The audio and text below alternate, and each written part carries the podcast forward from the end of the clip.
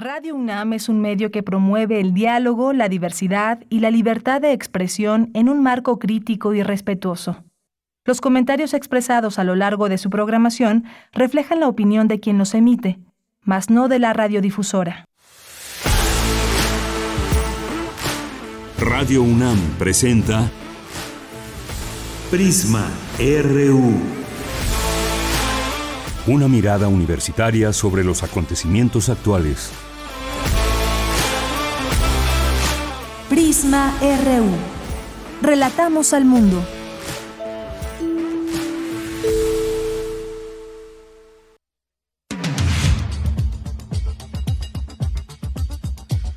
Muy buenas tardes, muchas gracias por acompañarnos ya aquí en Prisma RU, transmitiendo en vivo desde Adolfo Prieto número 133 en la Colonia del Valle. Muchas gracias a quienes ya nos acompañan, a quienes se vayan sumando a lo largo de esta transmisión de 1 a 3 de la tarde.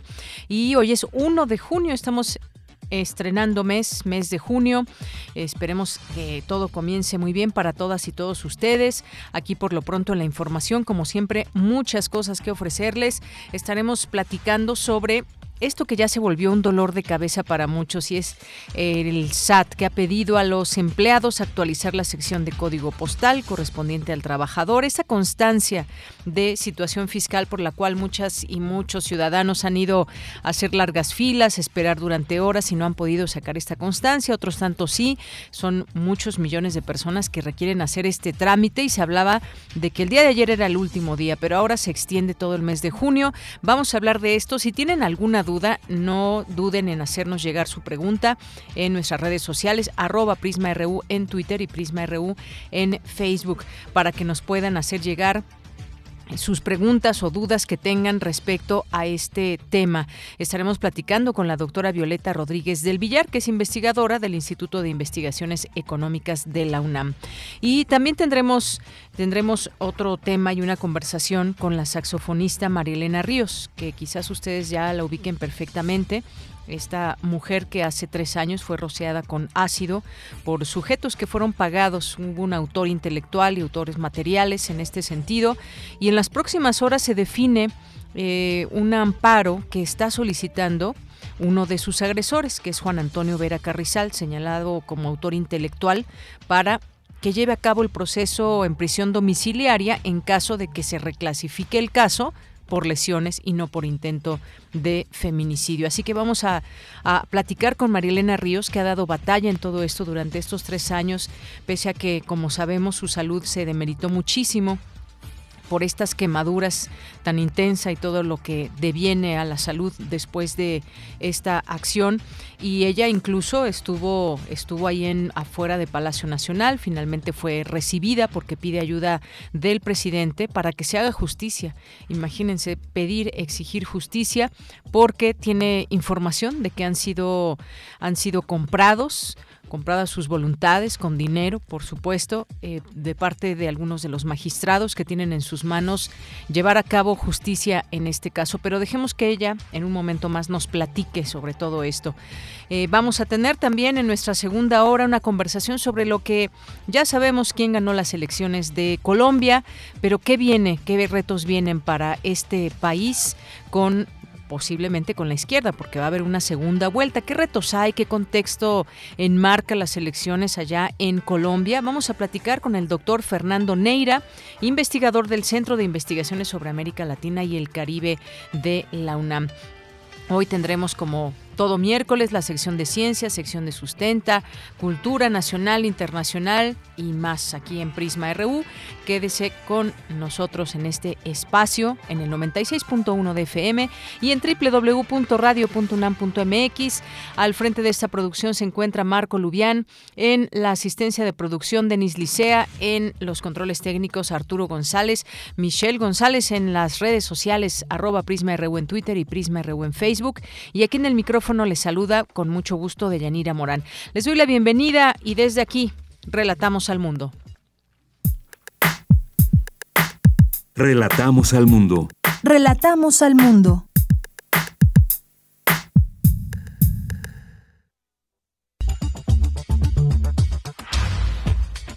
Es la una de la tarde con ocho minutos en este día 1 de junio, miércoles. En Información Universitaria encabeza el rector Enrique Graue la ceremonia de la cuarta edición del Premio Val UNAM Ciencias de la Tierra 2021. Impulsa la investigación científica en las áreas de geología, minería, petróleo y química metalúrgica entregan el premio Rotoplas FUNAM 2021. En su primera edición reconoce la investigación y la innovación en materia de tratamiento de aguas.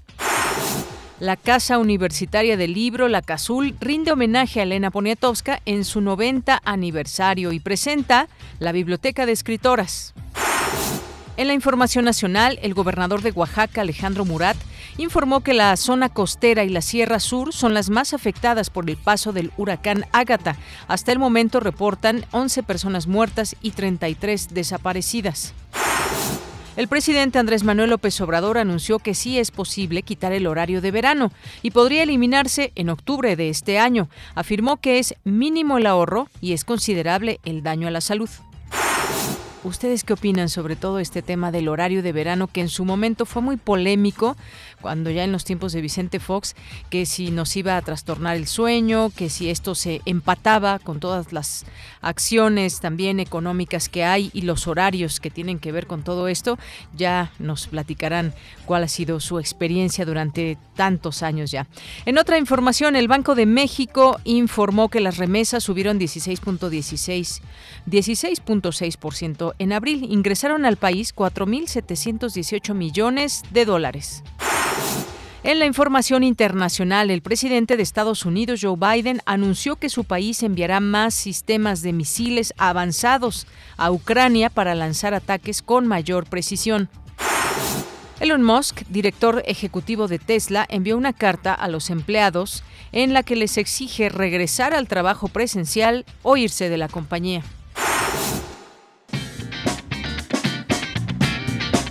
Hoy en la UNAM, ¿qué hacer y a dónde ir?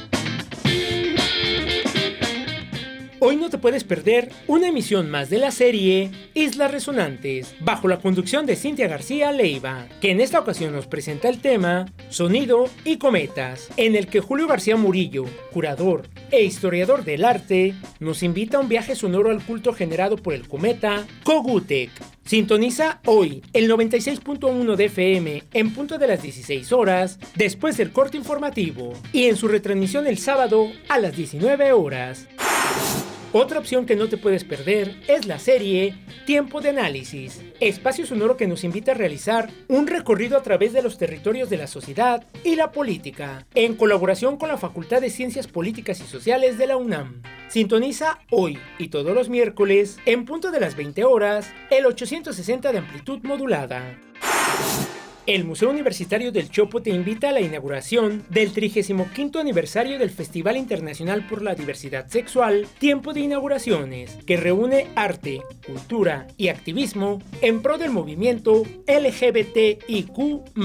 Esta muestra busca hacer una breve exploración de la lucha en pro de los derechos de esta comunidad durante estos años, así como rendir un homenaje al trabajo de José María Covarrubias y el Círculo Cultural Gay, a través de una serie de materiales extraídos de los archivos del Museo Universitario del Chopo y la Asociación Civil Altarte. La 35 edición del Festival Internacional por la Diversidad Sexual se llevará a cabo del 1 al 26 de junio de 2022 en las instalaciones del Museo Universitario del Chopo. Consulta la programación completa en sus redes sociales y en el sitio oficial www.chopo.unam.mx. No olvides llevar tu cubrebocas y en la medida de lo posible respetar la sana distancia.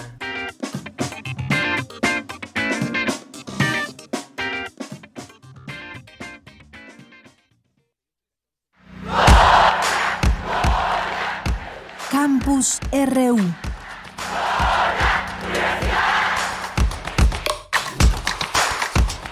Una de la tarde con 12 minutos. ¿Qué pasa en nuestra universidad? Nos enlazamos ya con mi compañera Virginia Sánchez. Entregan el premio Val UNAM Ciencias de la Tierra 2021. Vicky, te saludo con mucho gusto. Muy buenas tardes.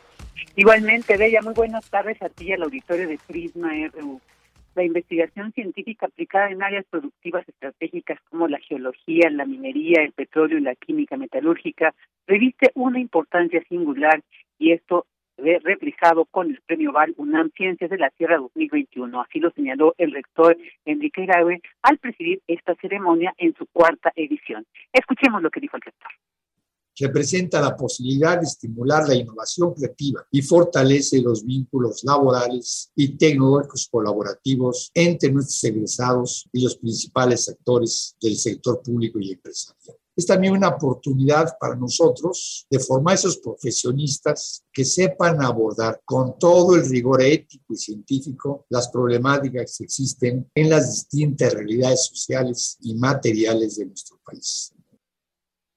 Por su parte, Arturo Fernández Pérez, director del ITAM, leyó el comunicado en representación de Alejandro Valleres, presidente ejecutivo del Grupo VAL, donde señala que México está llamado a ser una potencia industrial y económica y la UNAM tiene el liderazgo en la formación e investigación en nuestro país.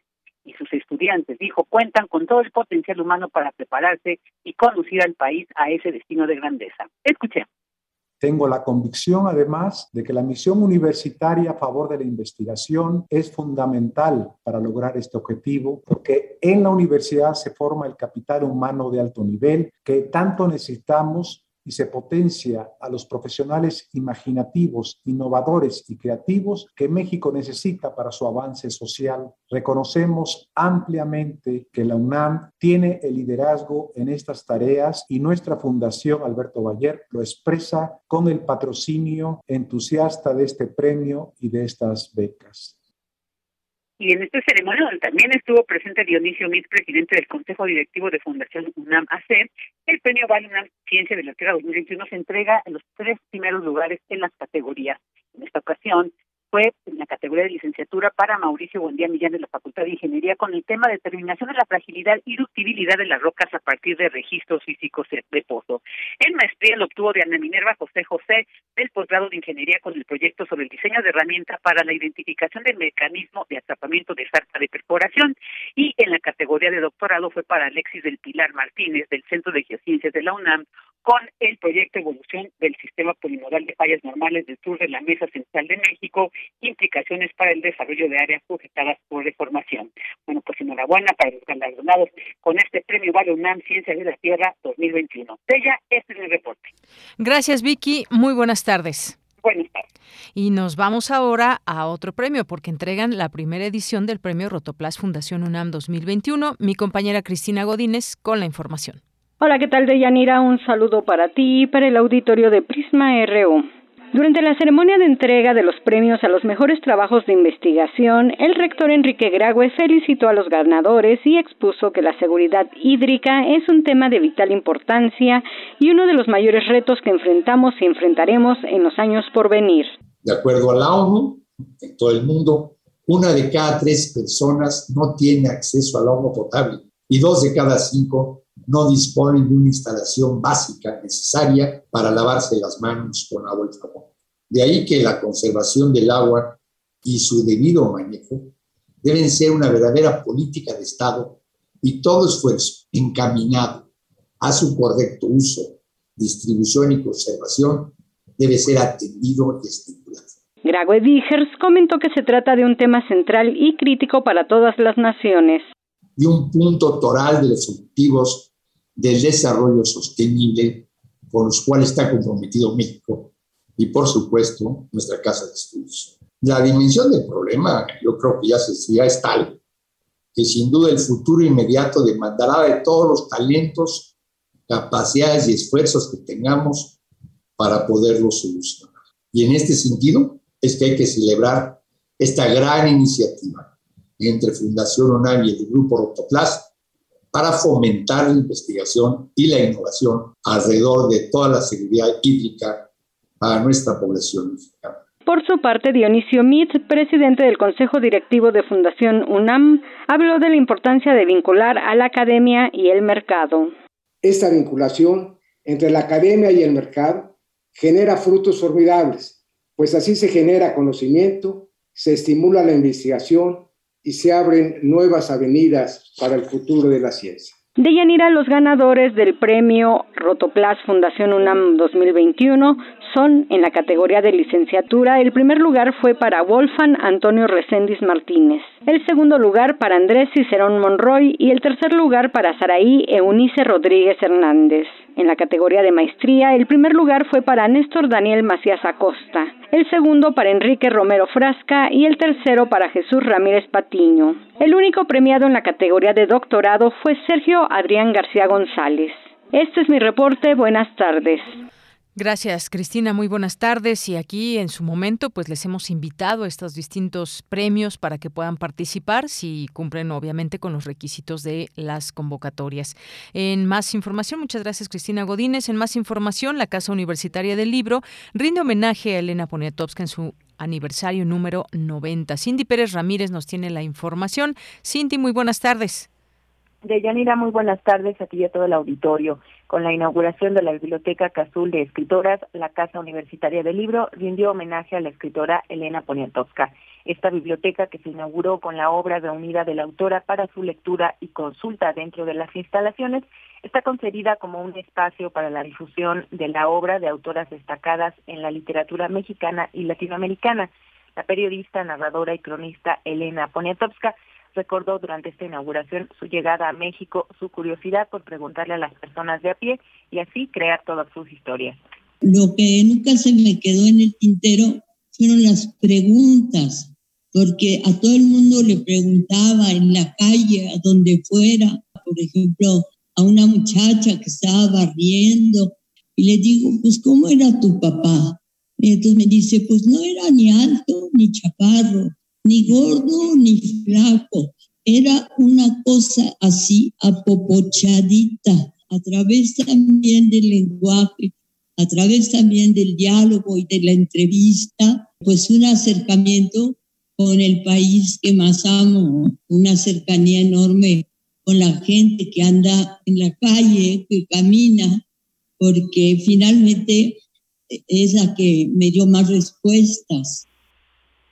Durante este acto, la antropóloga e integrante del Centro de Investigaciones y Estudios de Género de la UNAM, Marta Lamas, se refiere a la crítica y la reflexión que hace Elena Poniatowska de las mujeres. Sí, creo que las mujeres debemos tener oportunidad de desarrollarnos, de hacer nuestra obra, la misma oportunidad del hombre. Es muy horrible que los papeles se hayan dividido en femenino y masculino. Y luego dijo algo que fue materia de mucha discusión también entre las feministas, que es el tema de la rivalidad entre las mujeres. Y plantea, no es la falta de respeto y el enfermizo espíritu de competencia de las mujeres el que da al traste con su evolución. En serio, si fuéramos capaces de unirnos, que ha sido uno de los señalamientos de Elena y ella cerraba diciendo eso, ¿no han pensado lo que implicaría una huelga verdaderamente de mujeres en este país?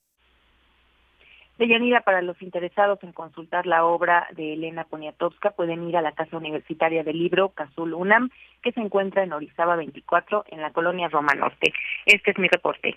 Cindy, muchas gracias y muy buenas tardes. Buenas tardes. Queremos escuchar tu voz. Síguenos en nuestras redes sociales. En Facebook como Prisma RU y en Twitter como arroba PrismaRU.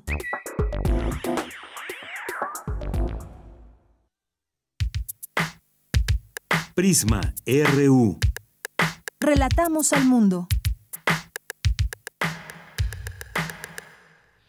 Bien, continuamos, es la una de la tarde con 22 minutos y vamos a conversar sobre este tema de la constancia de situación fiscal que mucha molestia ha causado a muchas personas por el hecho de que no han conseguido cita o que van sin cita y no han podido ser atendidos, no pueden sacar esta constancia y una de las grandes preguntas es si les pueden retener el salario o no, eh, una de las grandes preocupaciones más bien, pero ¿qué es esta constancia de situación fiscal? ¿Para qué se requiere?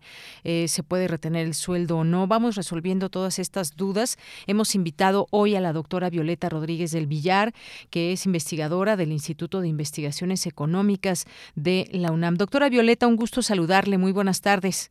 Sí, buenas tardes, Deyanira. Muchas gracias por por comunicarse conmigo. Gracias, doctora. Pues en principio este tema que preocupa a muchas personas y luego había trascendido que si las personas empleadas no presentaban su constancia de situación fiscal hasta este 31 de mayo, no podrían recibir su salario y están muy preocupadas. Ya vimos que se va a extender todavía durante el mes de junio la posibilidad para sacar esta constancia. ¿Cuál es la utilidad de esta constancia? ¿Por qué ahora lo pide el SAT para que se pueda pues continuar con todos estos trámites para que una persona reciba su salario mes con mes, si bien no se puede retener, ahorita usted nos explica, pero sí está causando mucho ruido. ¿Qué es esta constancia de situación fiscal? Bueno, la constancia de situación fiscal es básicamente un documento que emite el SAT en el cual eh, se hace un resumen precisamente de la situación fiscal que tienen eh, la, los contribuyentes en general, pero en particular los asalariados. Y bueno, ahí se anota eh, bajo qué régimen fiscal ellos están contribuyendo o, bajo qué régimen se están pagando sus impuestos. Y bueno, esto se realizó con el propósito de, lo, lo realizó el SAT con el propósito de regularizar precisamente el pago del impuesto sobre nómina que realizan muchos empleadores porque en muchos casos se había estado dando la situación de que eh, eh, se facturaba a nombre de un trabajador y el trabajador eh, ni siquiera se enteraba de que estaba pues eh, emitiendo facturas. Entonces, bueno, eh, esto llevó a, hacer eh, todo un reacomodo de, de, lo que sería la, la información fiscal y terminó por hacer o generar el requerimiento de que algunos datos que vienen en, en, la constancia de situación fiscal sean sean pues actualizados por parte de los empleadores se tengan que actualizar. Entonces, con, el propósito de actualizarlos, bueno, el, empleador lo que requiere es eh, eh, tener a su disposición la constancia de situación fiscal de, de los trabajadores. Muy bien. Y en este sentido, una de las preguntas era si no llevo esta constancia, ¿se puede de alguna manera eh, pues retener el salario de, de los trabajadores? Eh, no se puede retener el salario de los trabajadores, o sea, esto sería ilegal, ya que, bueno, el, el, el salario es un es un uno de los derechos fundamentales que tiene el trabajador y nadie se lo puede, o sea, el empleador no lo puede ni retener ni lo puede disminuir por ningún motivo. Sin embargo, sí tenemos que tomar en cuenta que el empleador tiene un eh, eh, incentivo para volver obligatoria la entrega de la constancia de, situación fiscal y, por parte del trabajador y aun cuando sea legal ilegal retener el salario puedo intentar hacerlo. Esto es así porque si eh, los si el empleador no no actualiza eh, la información que tiene del trabajador al momento de pagar eh, o antes de emitir el, el, comprobante de pago, el recibo de nómina, no va a poder deducir el impuesto, el, impuesto sobre nómina, el pago del impuesto. Entonces, al no poder deducir, pues se incrementan sus pagos de impuestos o esto le causa una afectación porque tiene que pagar el impuesto y eh, pues bueno, el interés del empleador es poder deducirlo. Entonces, debido a esto, pues el, empleado, el empleador tiene mucho interés en contar con la constancia de situación fiscal. Y una de las vías que algunos empleadores están utilizando para obligar al trabajador a entregar esta constancia es precisamente eh, retenerles el pago, lo cual es ilegal. No pueden hacerlo, pero... Lo eh, llegan a hacer. Lo llegan a hacer con el propósito de, de, contar con la constancia. Bueno, pues sí hay que saber y estar atentos. No se puede hacer por ley, por supuesto que no se puede retener el salario. Y, bueno, ahí también hay cierta, eh, hay cierta, eh, eh, no se puede defender el trabajador porque eh, en caso de que le sea retenido el pago, lo que la ley señala es que lo que puede hacer es eh, solicitar la baja y denunciar al empleador. Sin embargo, eh, casi ningún trabajador va a estar dispuesto a, dejar su trabajo. Claro. Entonces hay cierta indefensión, hay, hay cierta indefensión en este sentido para los trabajadores, eh, porque lo que señala la ley es eso, en caso de que no le paguen puede solicitar que eh, la renuncia, con, obviamente en este caso el empleador tendría que indemnizarlo con tres meses de salario y aparte podría hacerse sujeto a una multa pero eh, pues el costo de, denunciar esta situación es muy alto para el trabajador. Bueno, pues es importante que tengamos clara esta parte de, del salario. Ahora bien, esto deriva de que, pues a partir del primero de enero de este año entró en vigor esta versión 4.0 del comprobante fiscal digital por Internet, por lo que ahora pues es obligatoria la emisión de facturas electrónicas o recibos de nómina en el sistema como facturación electrónica 4.0. Eh, quienes eh, cobran por honorarios, bueno, pues ya todo esto se sabe eh, a este cambio y siempre hay que estar con estas constancias al día, con el pago de impuestos y demás, pero algo que sorprendió fue que quien también estuviera pues con un salario, digamos, un salario fijo, un trabajo fijo, tuvieran que pasar a esto. ¿Cuáles, digamos, eh, las razones para las cuales hacer esto? ¿Es tener mayor control de las personas eh, y su situación fiscal? ¿Esto nos lleva a cerrarle la puerta a casos de corrupción? ¿A qué nos lleva todo esto, doctora? Sí, efectivamente, el objetivo es regularizar principalmente el caso de, de la duplicidad o, de la em, usurpación de la identidad o de la de la identidad fiscal porque eh, como muchos trabajadores, principalmente los asalariados, nunca se enteran de cómo es que está su situación fiscal, dado que el patrón es el que es el que lleva sus cuentas fiscales, entonces se había dado que muchas eh, ilegalmente algún algunos patrones eh, facturaban a nombre del trabajador.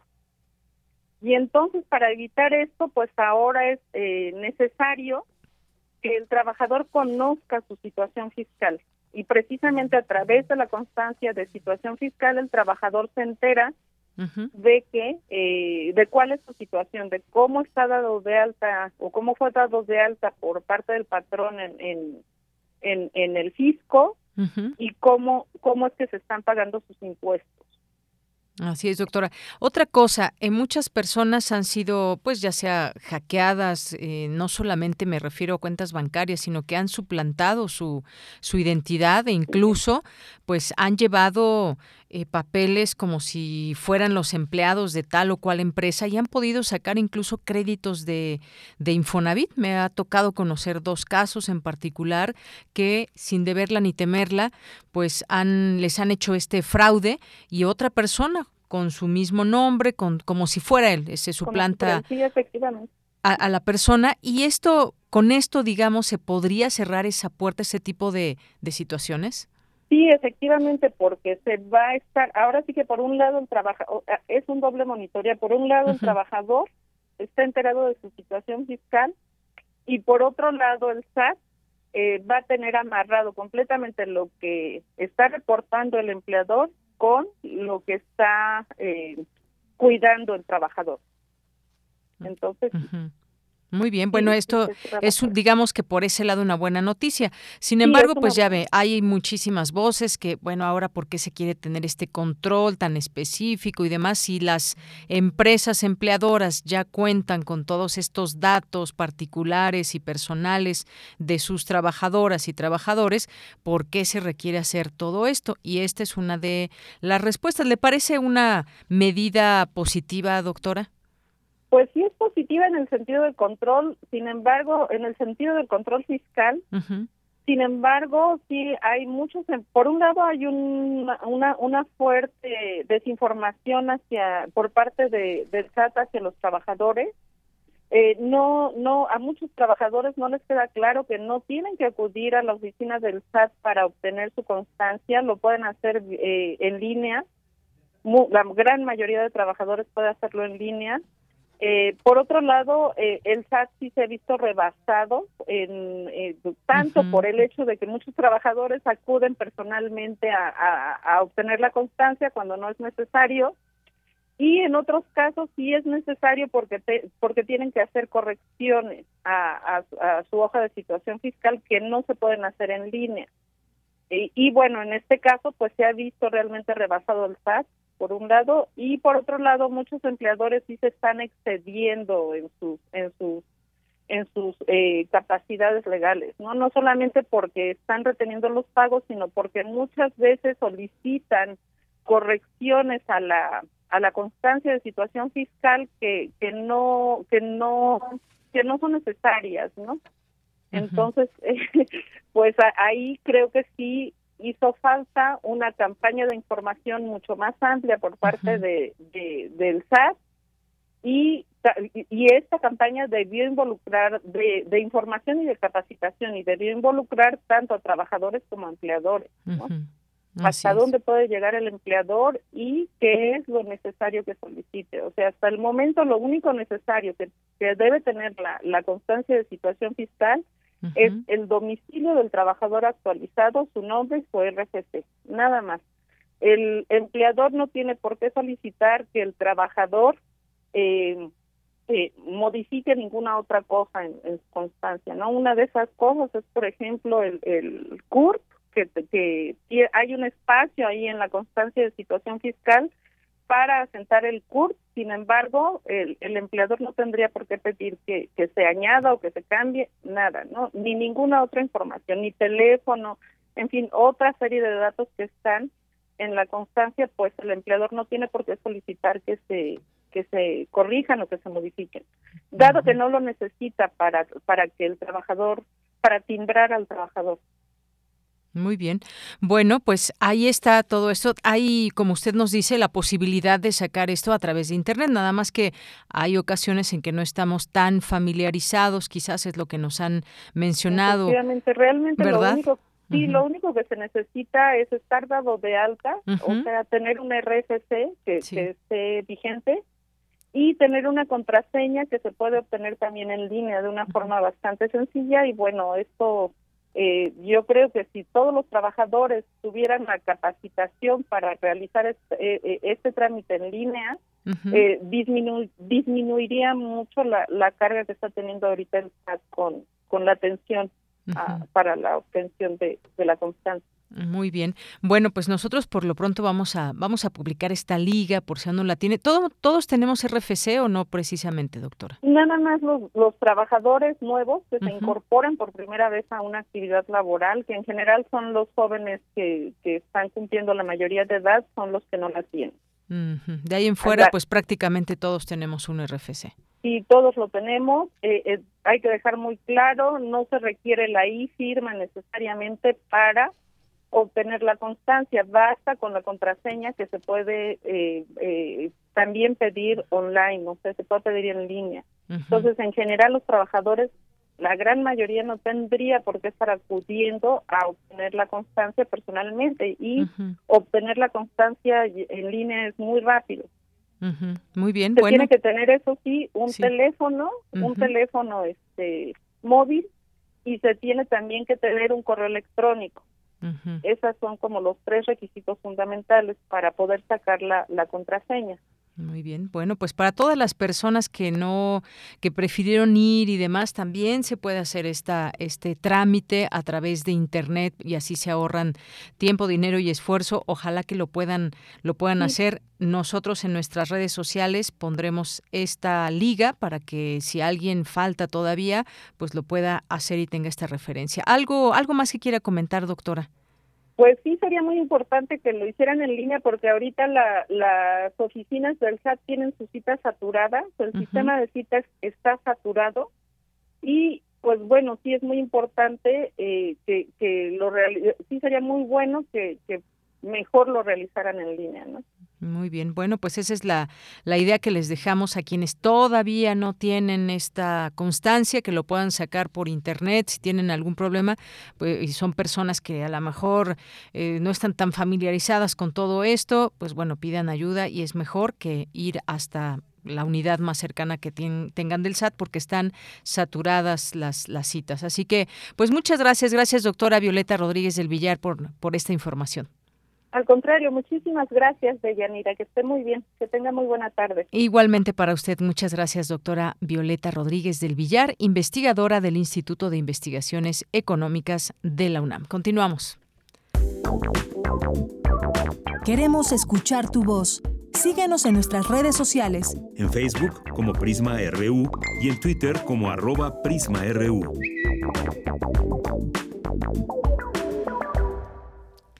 Una de la tarde con 38 minutos. Vamos a hablar de un caso pues muy delicado, un caso donde, donde muchas y muchos quisiéramos y exigimos justicia desde estos espacios para pues para entender también qué es lo que está en juego. Y me refiero al caso de la saxofonista María Elena Ríos, que fue ya poco más de tres años, que fue atacada con ácido en un intento de feminicidio hay que decirlo así y de esta manera, en un caso de intento de feminicidio al ser atacada con, con ácido.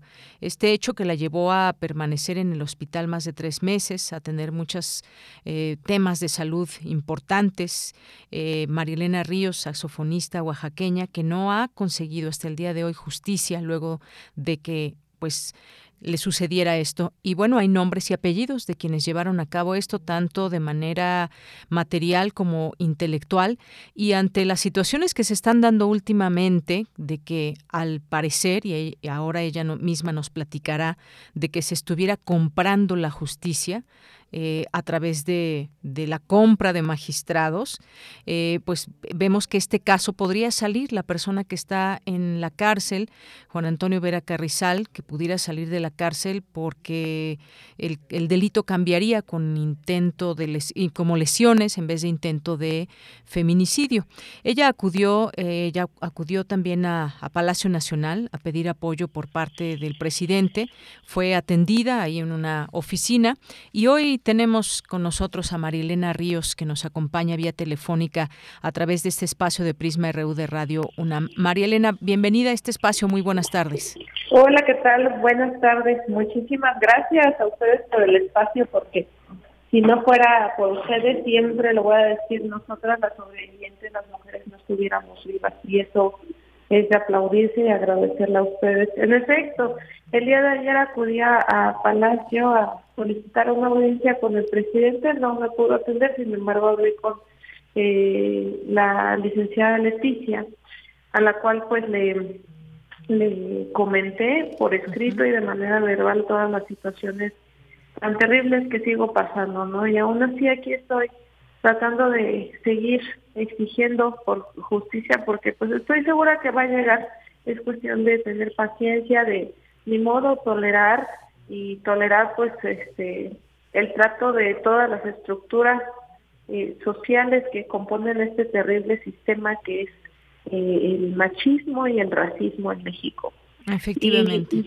Y, bueno, este como bien comentabas, la verdad estoy preocupada porque se supone que hoy vencía el término de un amparo a, ahora la hija de mi agresor, Guadalupe Vera Hernández, está eh, dando entrevistas en sus propias eh, radiodifusoras, en donde ella dice que el amparo vence el viernes.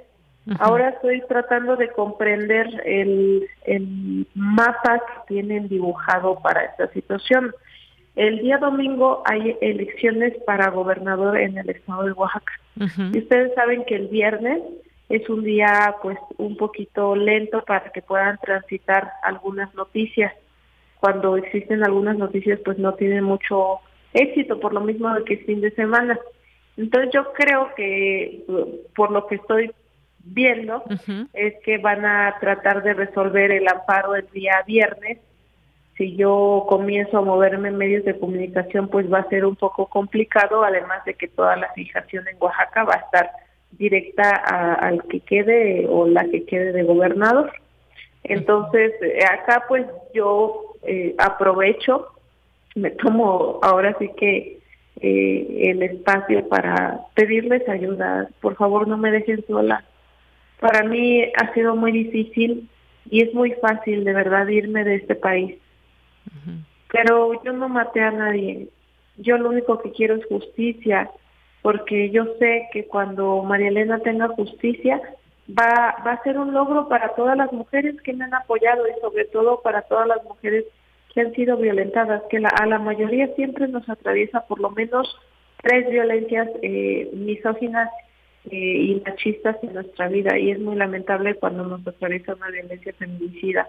En este caso son tres magistrados. ¿Por qué lo digo con todas las palabras? Porque si es el día viernes yo eh, tuve una audiencia con el fiscal de Oaxaca porque necesitaba verme, el fiscal está preocupado, ya que eh, pues él tiene la facultad de hacer investigaciones mientras alguien tenga eh, abierto un, un asunto, ¿no? Por, como es el caso de Juan Vera Carrizal, que pues es un proceso que todavía está abierto.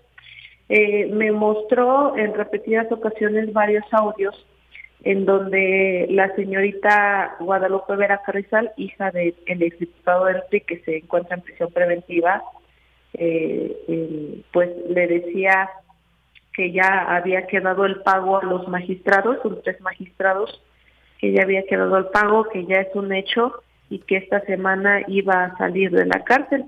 ¿De en qué conlleva el amparo? Pues eh, que lleve el proceso en su casa y que lo que se pretende con esto es que como yo ya toco, voy a la escuela, salgo con mis amigos, ah, pues mal, ella no tiene nada, este, hay que buscar la manera de que el crimen se reduzca solamente a lesiones y no a un intento de feminicidio, que eso hay pruebas suficientes, ¿no? Entonces, este, el, lo que hace el agresor es preguntarle a su hija y aquella no ha preguntado nada. Entonces su hija le dice, este, no, María Elena está más que jodida. Ningún medio de comunicación ya la apoya, está muerta. eh, me llama mucho la atención y pues sí me sorprende. Bueno, no me sorprende, pero sí me saca mucho de onda que existen estas situaciones que normalmente estamos acostumbrados a verlos en películas o cosas de ficción, porque la ficción sale precisamente de la realidad. Entonces, acá pues eh, yo hago un llamado eh, más que al presidente, al fiscal del general de la República, el señor Alejandro Gersmanero, y también al ministro que nos ha ayudado mucho a nosotros las mujeres, las feministas, el ministro y presidente Arturo Saldívar, que por favor me ayuden. Oaxaca está cubriendo a mi agresor, existe otro eh, el quinto implicado, que también se llama Juan Antonio Vera Hernández, que es el hijo del exdiputado quien sigue libre, sigue prófugo, eh, ni siquiera se está escondiendo, ¿no? Anda como si nada en la calle. Y, y bueno, es lo que yo estoy solicitando. No solamente es una lucha para mí, sino es una lucha de todas las mujeres, porque todas somos una y a todas nos... Nadie, nadie está exenta a que suceda lo que me sucedió a mí. Y yo lo que más quiero es que a partir de esto pues surja una ley establecida en el Código Penal Federal que se pongan de acuerdo con los eh, congresos de cada estado de la República y, y bueno, es algo que quizá puedo pensar que exista más que pues el nivel de impunidad permite que eh, María Elena, ahí te, dejamos de escuchar un poquito, tenemos ahí un problema con la comunicación, se ah. fue de repente tantito la comunicación. Eh, nos decías, a ver, yo te quisiera preguntar, esto sucedió el 9 de septiembre de 2019, tenías 26 años y tú de inmediato pues señalaste a esta persona por eh, esa relación que tenían y como el responsable de haber ordenado el ataque. Luego vinieron las investigaciones y bueno, pues en un momento muy difícil porque además tú estuviste mucho tiempo en el hospital, impedida para dar seguimiento paso a paso en todo esto, hacer la denuncia correspondiente y demás. Hubo hubo dilación de la de la justicia parecería porque tardaron mucho tiempo. Bueno de hecho él se entregó. A ver me gustaría que aquí me platiques. Eh, eh, lo que está buscando esta persona es eh, con este amparo seguir el, el, juicio, digamos, o la investigación en, en casa, ¿no? en domiciliario. Pero eh, en este momento se encuentra en la cárcel. Me hablabas de una persona que está libre. Eh, ¿Me puedes ahí señalar quién está en la cárcel? Son cinco implicados en el intento de feminicidio en mi contra, dos autores dos autores intelectuales y tres autores materiales. De los autores intelectuales es el ex eh, diputado del PRI, Juan Antonio Vera Carrizal, junto con su hijo, Juan Antonio Vera Hernández. Ha habido una, una confusión porque tienen el mismo nombre casi y pues para variar son padre e hijo y se parecen muchísimo.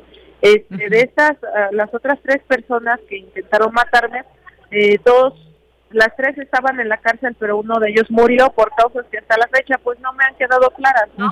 eh, cuando detienen a una persona, sea cual sea el delito, se le hace un, un diagnóstico médico y yo llegué a ver ese diagnóstico, el señor no tenía nada, no gozaba de una salud y desde que llegó a la cárcel, pues eh, todos sabemos que él tenía la declaración más fuerte que me beneficiaba porque contaba fechas, lugares, fotos, llamadas, palabras, todo. Y resulta que cuando él entra a prisión, eh, la hija de Juan Antonio Vera Carrizal, Guadalupe Vera Hernández, le llevaba de comer porque es bien buena gente la muchacha. Y a partir de ahí la, la salud del señor comenzó a deteriorarse mucho y cuando él fallece el 2 de abril del 2021, eh, nunca me enseñan eh, nada referente a la autopsia. Eh, lo que me dicen primero es que le había dado un paro, después que tenía eh, diabetes, luego que leucemia y al último quedaron que este, tenía sida. Entonces, este es es lógico pensar y tampoco es descabellado que, que lo mataron. ¿Y a quién le convenía matarlo? Pues a Juan Vera Carrizal, porque la declaración del señor Ponciano obviamente no le beneficiaba. Entonces, han sido muchas cosas, eh, la verdad, por las que he tenido que atravesar. Yo creo que me tardaría todo el día, ¿no? Eh, narrando cada, cada, cosa, de verdad. Pero bueno, ahorita lo, lo que, pues a mí en lo particular me urge mucho es que pues me ayuden a estar atentos, me ayuden a estar eh, brindándome su apoyo, por favor. Yo no tengo el poder político ni económico que mi agresor, pero sí tengo algo más valioso. Lo más valioso es la verdad. Y la verdad siempre sale a la luz y es la que me defiende. Eh, no quiero este definitivamente que salga de la cárcel. Ningún criminal, ningún feminicida debería de salir de la cárcel pero pues bueno, ellos tienen la capacidad económica para sobornar a los magistrados y pues un llamado a los magistrados a que pues no cometan esa tontería, ¿no? Porque yo sí me pongo a pensar, digo, ¿cómo es posible que reciban el soborno de un criminal y cómo le hacen para llegar a su casa y mirar a los ojos a su esposa, a sus hijos y decirles te quiero cuando afuera están dañando a la sociedad? Es muy complicado, pero pues desafortunadamente es una realidad que se vive en México, en todo territorio nacional, y es una realidad que debe de cambiar, como denunciando, como revelándonos nosotras las mujeres. Ya basta que se, nos, nos eduquen y se nos enseñen las escuelas, las universidades a ser sumisas. Nosotras tenemos la capacidad entera para sobrevivir, para para vivir plenamente, para ser libres, pero sobre todo para dejar de ser desobedientes. Yo hago una invitación aquí ya que eh, tienen un vínculo con la UNAM directamente, a las chavas, a las morras que me están escuchando, sean desobedientes, atrévanse a rebelarse, no tienen por qué ser subordinadas de nadie, tienen toda la capacidad y toda la libertad de decidir quiénes son, quiénes quieren ser, qué quieren sentir, qué quieren tener.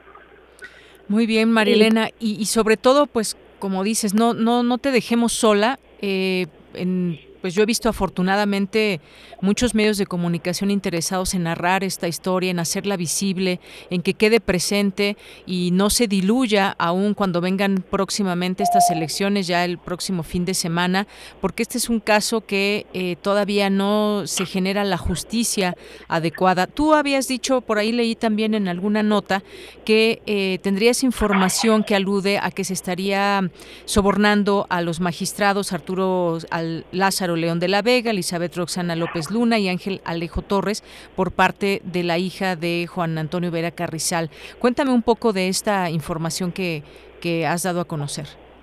Sí, pues es precisamente lo que te comentaba en un inicio de la conversación.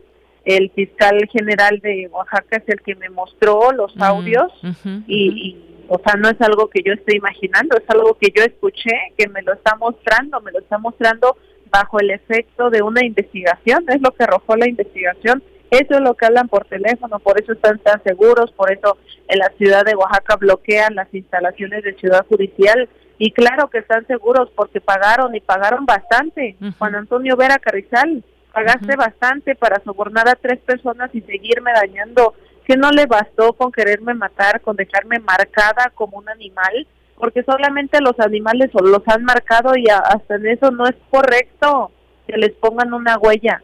Eh, ya he tenido que pasar suficiente, no le cuesta nada ya asumir, todo está en su contra, las pruebas están en su contra, él lo hizo, es un feminicida y tiene que pagar, punto. Y si y, ni con todo el dinero, quiero recalcar, ni con todo el dinero a mí me van a doblegar. Si cuando estuve a punto de morirme en una cama moribunda, en pésimas condiciones, no me rendí, ¿por qué me rendiría en estos momentos? en estos momentos en, en, que he encontrado la hermandad de más mujeres, en que las he sabido en otras realidades. No puedo dejar de luchar, porque esta lucha ya no es mía, es por todas. Y yo, yo no me voy a correr de mi país, tengo la posibilidad de irme, pero yo no me voy a ir, porque yo no maté a nadie, no estoy dañando a nadie. Lo único que estoy buscando es justicia y la justicia que merecen muchas mujeres allá afuera.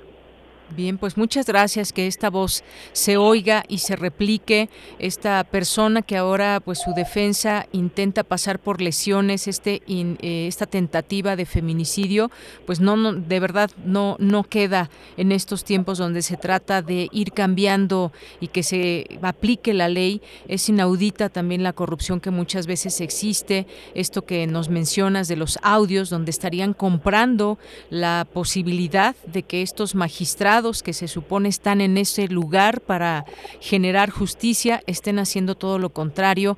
Eh, creo que pues por muchos ceros que tenga una cuenta su prestigio también va de por medio y pues ya veremos qué sucede. Entonces, a ver, algo que no me quedó completamente claro, María Elena, ¿hoy se vence este plazo o es hasta el próximo viernes? Se supone que hoy se vencía porque el plazo comenzó a correr, este, su término desde la semana pasada eran seis días. Hoy se cumplen los seis días, pero yo no sé de dónde la señorita Vera Carrizal saca que es el viernes. Evidentemente es posible que hayan tenido un arreglo con tal de generar una estrategia en donde yo, si surge alguna inconformidad de mi parte, pues no pueda hacer réplica por la situación de las elecciones, por la situación que se viene un fin de semana pesado. Pero pues bueno, independientemente si la resolución la emiten los magistrados el día de hoy, mañana o viernes, yo invito al público en general, por favor, ayúdenme, no me dejen sola, estoy asustada, estoy enojada, sí. No lloro, sí, la, la verdad ya no tengo tiempo para llorar, porque lo que pido es justicia y no me puedo estar doblegando en estos momentos. Estoy muy molesta, pero también tengo mucho miedo. No quiero que mi agresor salga, me quiso matar. Te quiso matar y, y no sabemos porque es finalmente un presunto criminal que puede intentar cualquier tipo de situación. Entonces sí entendemos ese miedo, pero también nos unimos de manera solidaria a esta exigencia de justicia a las autoridades, a quien pueda dar también una pauta para que simple y sencillamente se lleve a cabo la justicia en este caso. Nos imaginamos todo lo que has eh, pasado, hemos visto muchas cosas que has relatado en, en distintos momentos y pues desde este espacio un abrazo solidario, María Elena Ríos vamos a seguir puntualmente este caso y quiero que sepas también que este espacio, con este espacio cuentas para seguir narrando lo que siga en términos de justicia con respecto a este caso que padeciste un intento de feminicidio. Muchas gracias. ¿Algo más que quieras agregar? Ah, eh, eso sería todo y bueno, sí agregar algo, agradecerle a todas las personas que pues me dan la oportunidad de su escucha y de su apoyo. Muchas gracias. Gracias, te mandamos un abrazo y muy buenas tardes. Buenas tardes, hasta luego. Hasta luego. María Elena Ríos, saxofonista, en las próximas horas se supone se define un amparo o no que está solicitando uno de los agresores, Juan Antonio Vera Carrizal, señalado como el autor intelectual para llevar este proceso que quiere llevar en prisión domiciliaria en caso que se reclasifique el caso por lesiones. Nos despedimos con un poco de esta música que ella crea a través de su saxofón.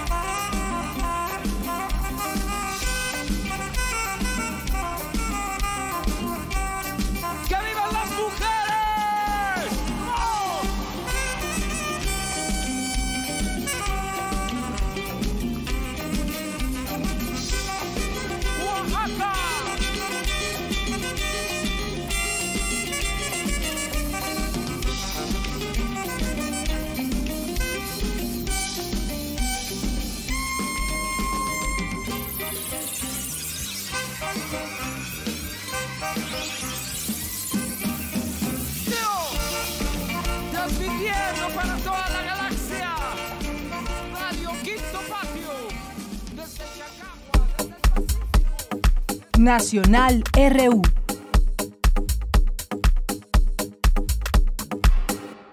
Bien, pues nos vamos a las notas nacionales después de esto, que además tocó, fue este Vive Latino donde tocó con la maldita vecindad, fue este Vive Latino eh, donde tocó María Elena Ríos, invitada por este grupo de rock mexicano, La Maldita Vecindad. Qué bueno que se siga haciendo visible su caso y también su música, por supuesto, porque ella, ella es saxofonista y pues justamente entró a trabajar al PRI para poderse pagar sus estudios, para seguir estudiando música y le sucedió toda esta situación.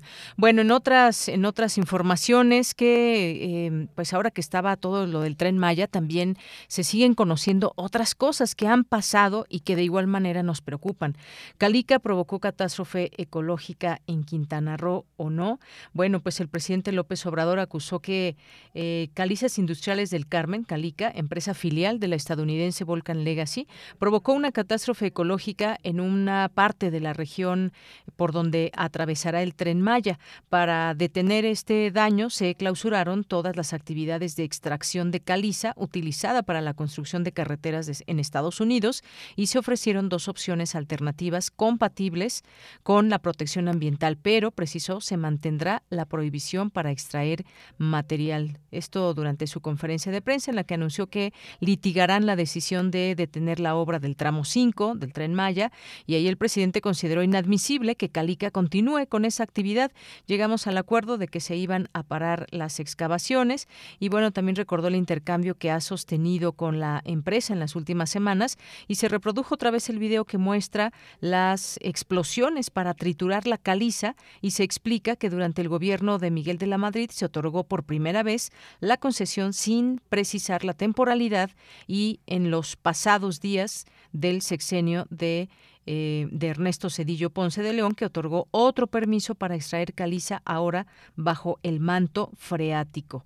Bueno, algunas de las cuestiones que se conocen y se saben que pasan allá en Quintana Roo. Pues Veremos qué sucede finalmente con el tren Maya, con Calica, con otras empresas y particulares que han emprendido acciones que han pues devastado el sureste mexicano en algunas regiones. Se sigue haciendo, pero pues también la parte política lleva su su empuje y pues aquí nos mantenemos atentas y atentos de lo que suceda con este tema. Son las 2 de la tarde, vamos a hacer un corte, regresamos a la segunda hora de Prisma RU. Queremos escuchar tu voz. Síguenos en nuestras redes sociales. En Facebook como Prisma RU y en Twitter como arroba PrismaRU.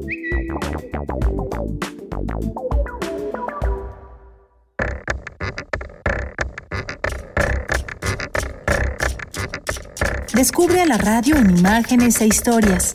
Las historias de quienes hacemos juntos esta experiencia sonora.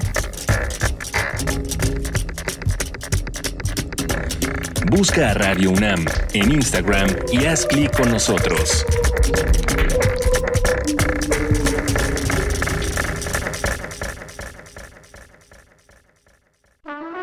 Aire recibes, metal vibrante, brisa que orienta a los extraviados y estremece a los amorosos. La música para trompeta, salsa, jazz, balada, está en Viento de bronce. Con Juan Arturo Brennan, lunes a viernes 6.40 de la mañana y 15 horas. Radio UNAM. Experiencia sonora. España, finales de los años 20. Él, un escritor sumiso ante la dictadura. Ella, una madre agobiada por los hijos, un marido infiel, pero lo que más le pesa es la tibieza política de su consorte en tiempos de alzar la voz. El amor conyugal es algo extraño, como todas las cosas, tejido de contradicciones. Buen estambre, la costumbre. Resiste. Sí. Y los chicos. Estoy cogido a esta ciudad como una lapa a su roca. De la colección de ficción sonora de Radio UNAM, Memoria del Mundo de México de la UNESCO 2021, presentamos La vida conyugal, original de Max Aub. Sábado 4 de junio a las 20 horas por el 96.1 de FM y en www.radio.unam.mx. Radio UNAM, Experiencia Sonora.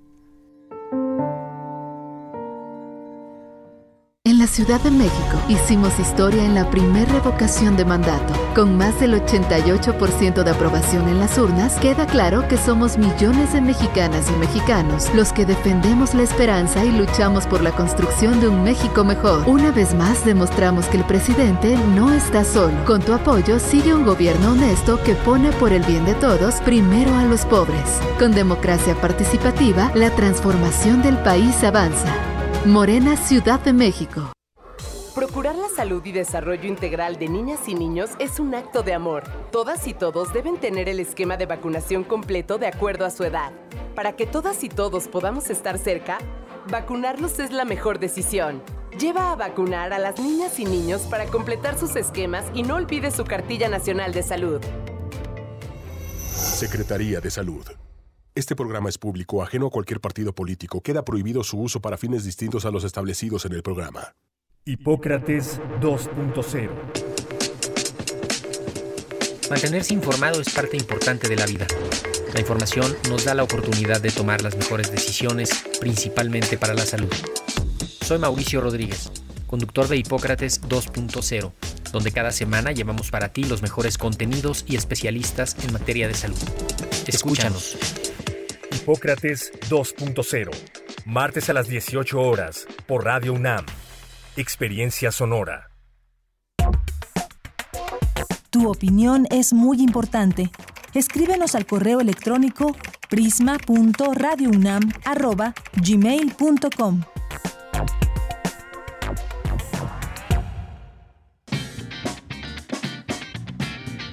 Mañana en la UNAM, ¿qué hacer y a dónde ir?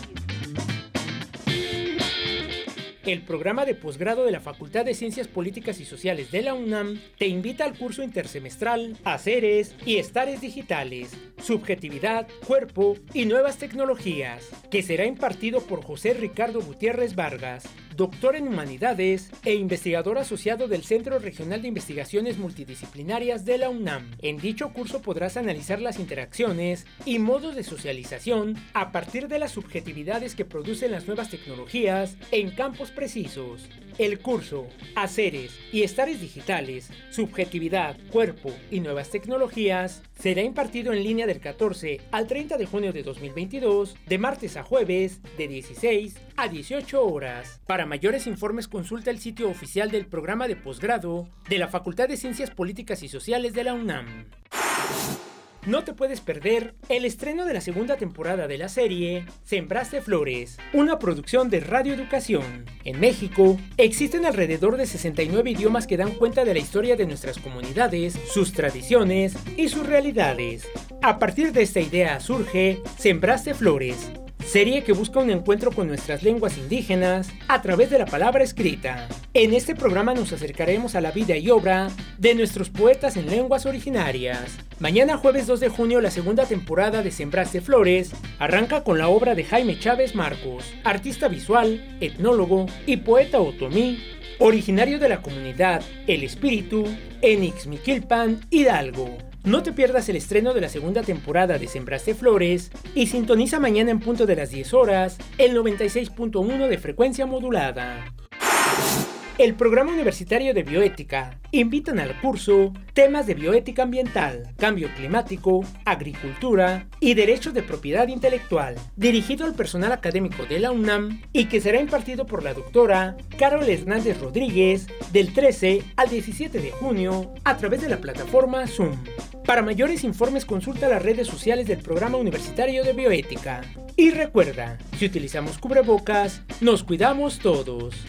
Para Prisma RU, Daniel Olivares Aranda.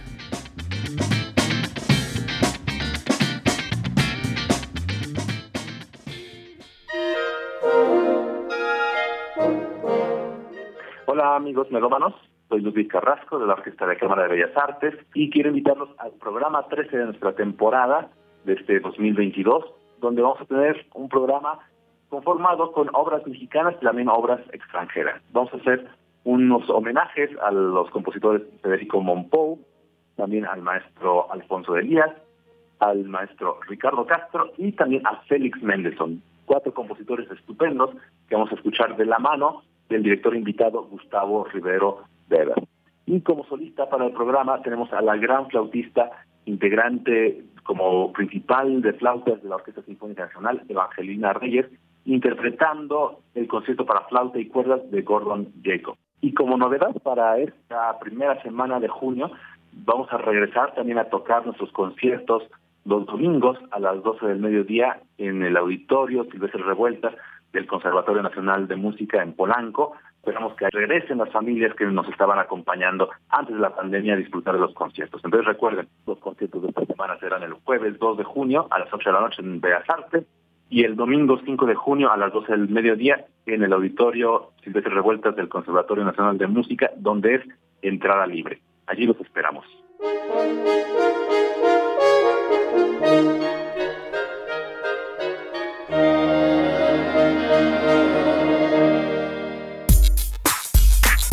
Prisma RU. Relatamos al mundo. Bien, estamos de regreso ya en esta segunda hora de Prisma RU. Gracias por su atenta sintonía, su compañía. Muchas gracias. Estamos transmitiendo en vivo desde el 96.1 de FM y www.radio.unam.mx. Gracias a las personas que nos siguen, que nos hacen llegar sus comentarios. Alex Cuetlachi, muchas gracias. A Jorge Fra, muchas gracias también. Eh, Andrea Esmar, muchas gracias. Eh, Rosario Durán Martínez, espero alcanzar a verlos está muy duro el tráfico. Bueno, esa fue la interpretación mía. Rosario, muchas gracias aquí por tu mensaje. Eh, junio, que este mes sea muy especial para todos. Pues sí, esperamos que sea muy especial. Dijiste vernos. Ojalá, me encantaría conocerte, Rosario. Bueno, eso entendí. Dice, espero alcanzar a verlos. Muchas gracias, Rosario. Salvador Medina, muchos saludos. Zacarías Miguel Alonso nos dice, de Yanira, buenas tardes. Un hermoso programa. Lo que no escuché, porque ese tipejo atacó a la saxofonista, aunque me lo imagino.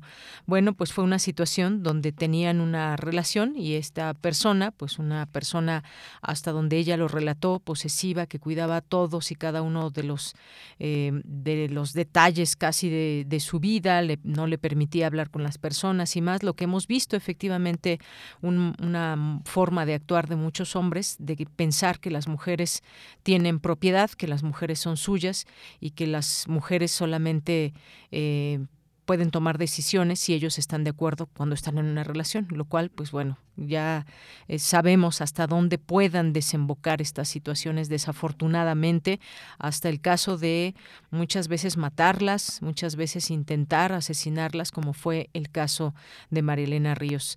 Gracias, eh, Miguel Alonso. Salvador Medina, eh, saludos. Mayra Elizondo nos dice, visibilicemos el caso de Marilena Ríos. La justicia para una es justicia para todas y para todos. Apoyemos como mujeres y como sociedad exigiendo justicia, manteniéndonos informados y dando RT. Por supuesto, gracias Mayra y pues pedimos desde aquí, por supuesto, quien, quien sienta tan profundo este caso como muchos otros, por supuesto, pero este que está a punto de saberse de este amparo o no, que ojalá no se logre y decimos ojalá porque no hay no hay manera en la justicia que se pudiera fallar a favor de este individuo estaremos muy atentas y atentos a todo esto. Jorge Morán nos dice, Marilena Ríos pone de relieve la situación tan deleznable del Estado de Derecho en que vivimos, enfrentamos, que seguimos viviendo en una mediocracia personalmente, enfrenté un proceso legal, laboral de siete años, bastante lento y tortuoso que gané.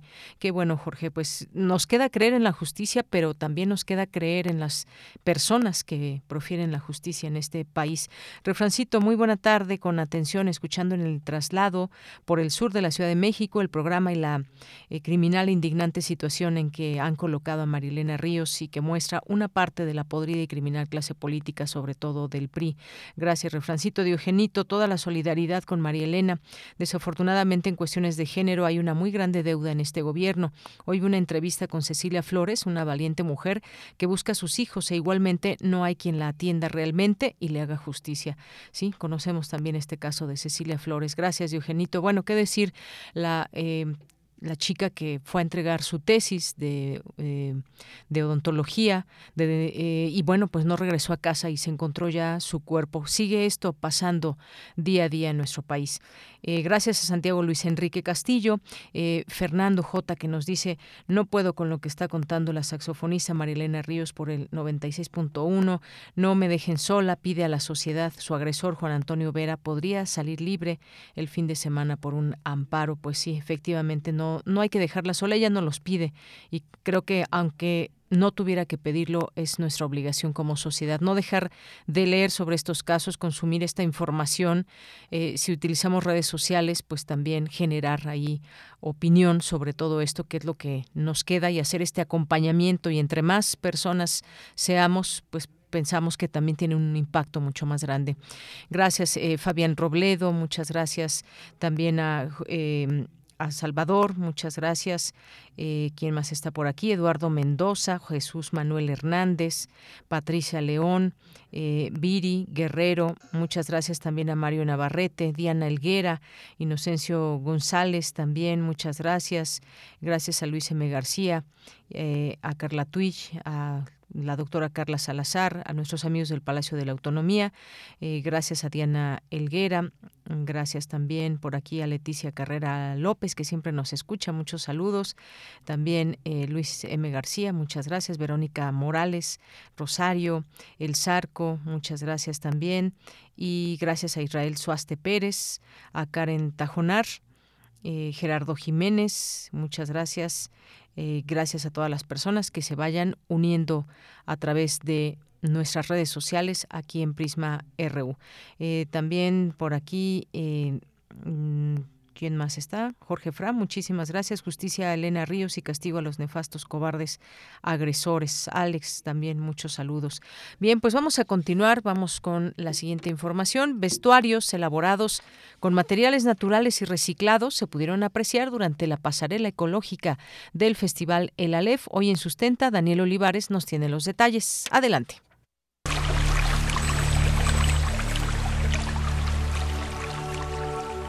Sustenta. Sustenta. Innovación universitaria en pro del medio ambiente.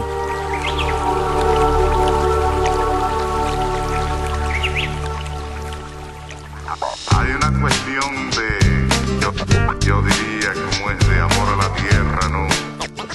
Muy buenas tardes al público Radio Escucha de Prisma RU. Agradezco a todos su amable atención a este espacio sonoro sustentable. En el marco de la sexta edición de la LEP, Festival de Arte y Ciencia, que tuvo como tema central las fronteras del medio ambiente, se llevó a cabo la presentación del proyecto multidisciplinario DEOM, Diseño, Escena y otras materialidades, que tiene como objetivo presentar y aportar nuevas propuestas de materiales para la industria textil que resultan sustentables y compostables, contribuyendo así a disminuir la carga de desechos y contaminación del planeta. El Palacio de la Escuela de Medicina de la UNAM fue escenario de un desfile ecológico organizado por el proyecto DEOM, donde 12 propuestas de prendas sustentables fueron presentadas por diseñadoras y diseñadores, así como especialistas en innovación textil. En entrevista con Sustenta, Cecilia Cuellar Martínez, maestra en educación humanista, diseñadora industrial y especialista en procesos de producción textil,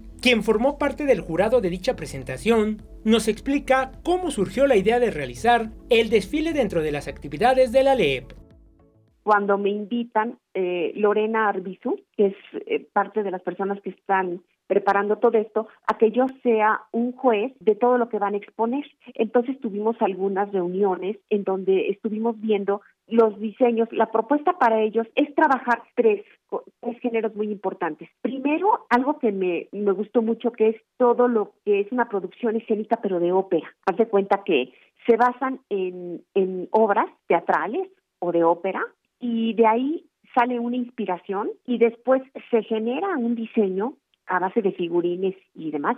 Y luego la propuesta con los biomateriales, que en este caso sí son biomateriales, unos y otros más textiles. Pero también hay otra propuesta más, que es el reciclaje, que me parece estupendo. Entonces están utilizando, ya sea en área de interiorismo o de indumentaria, todo lo que son estos residuos de prendas o de retazos, retacería que salen fábricas, y la, y la están este, volviendo a estructurar, creando eh, diseños de, en este caso, vestuario, pero también integrando la parte del biomaterial, que para mí es el biotextil. La textil es la segunda industria más contaminante del planeta después de la petrolera. La maestra Cecilia Cuellar, académica de la Universidad Iberoamericana, afirma que el 85% de los desechos de telas se envían a rellenos sanitarios, es decir, 21 mil millones de toneladas al año.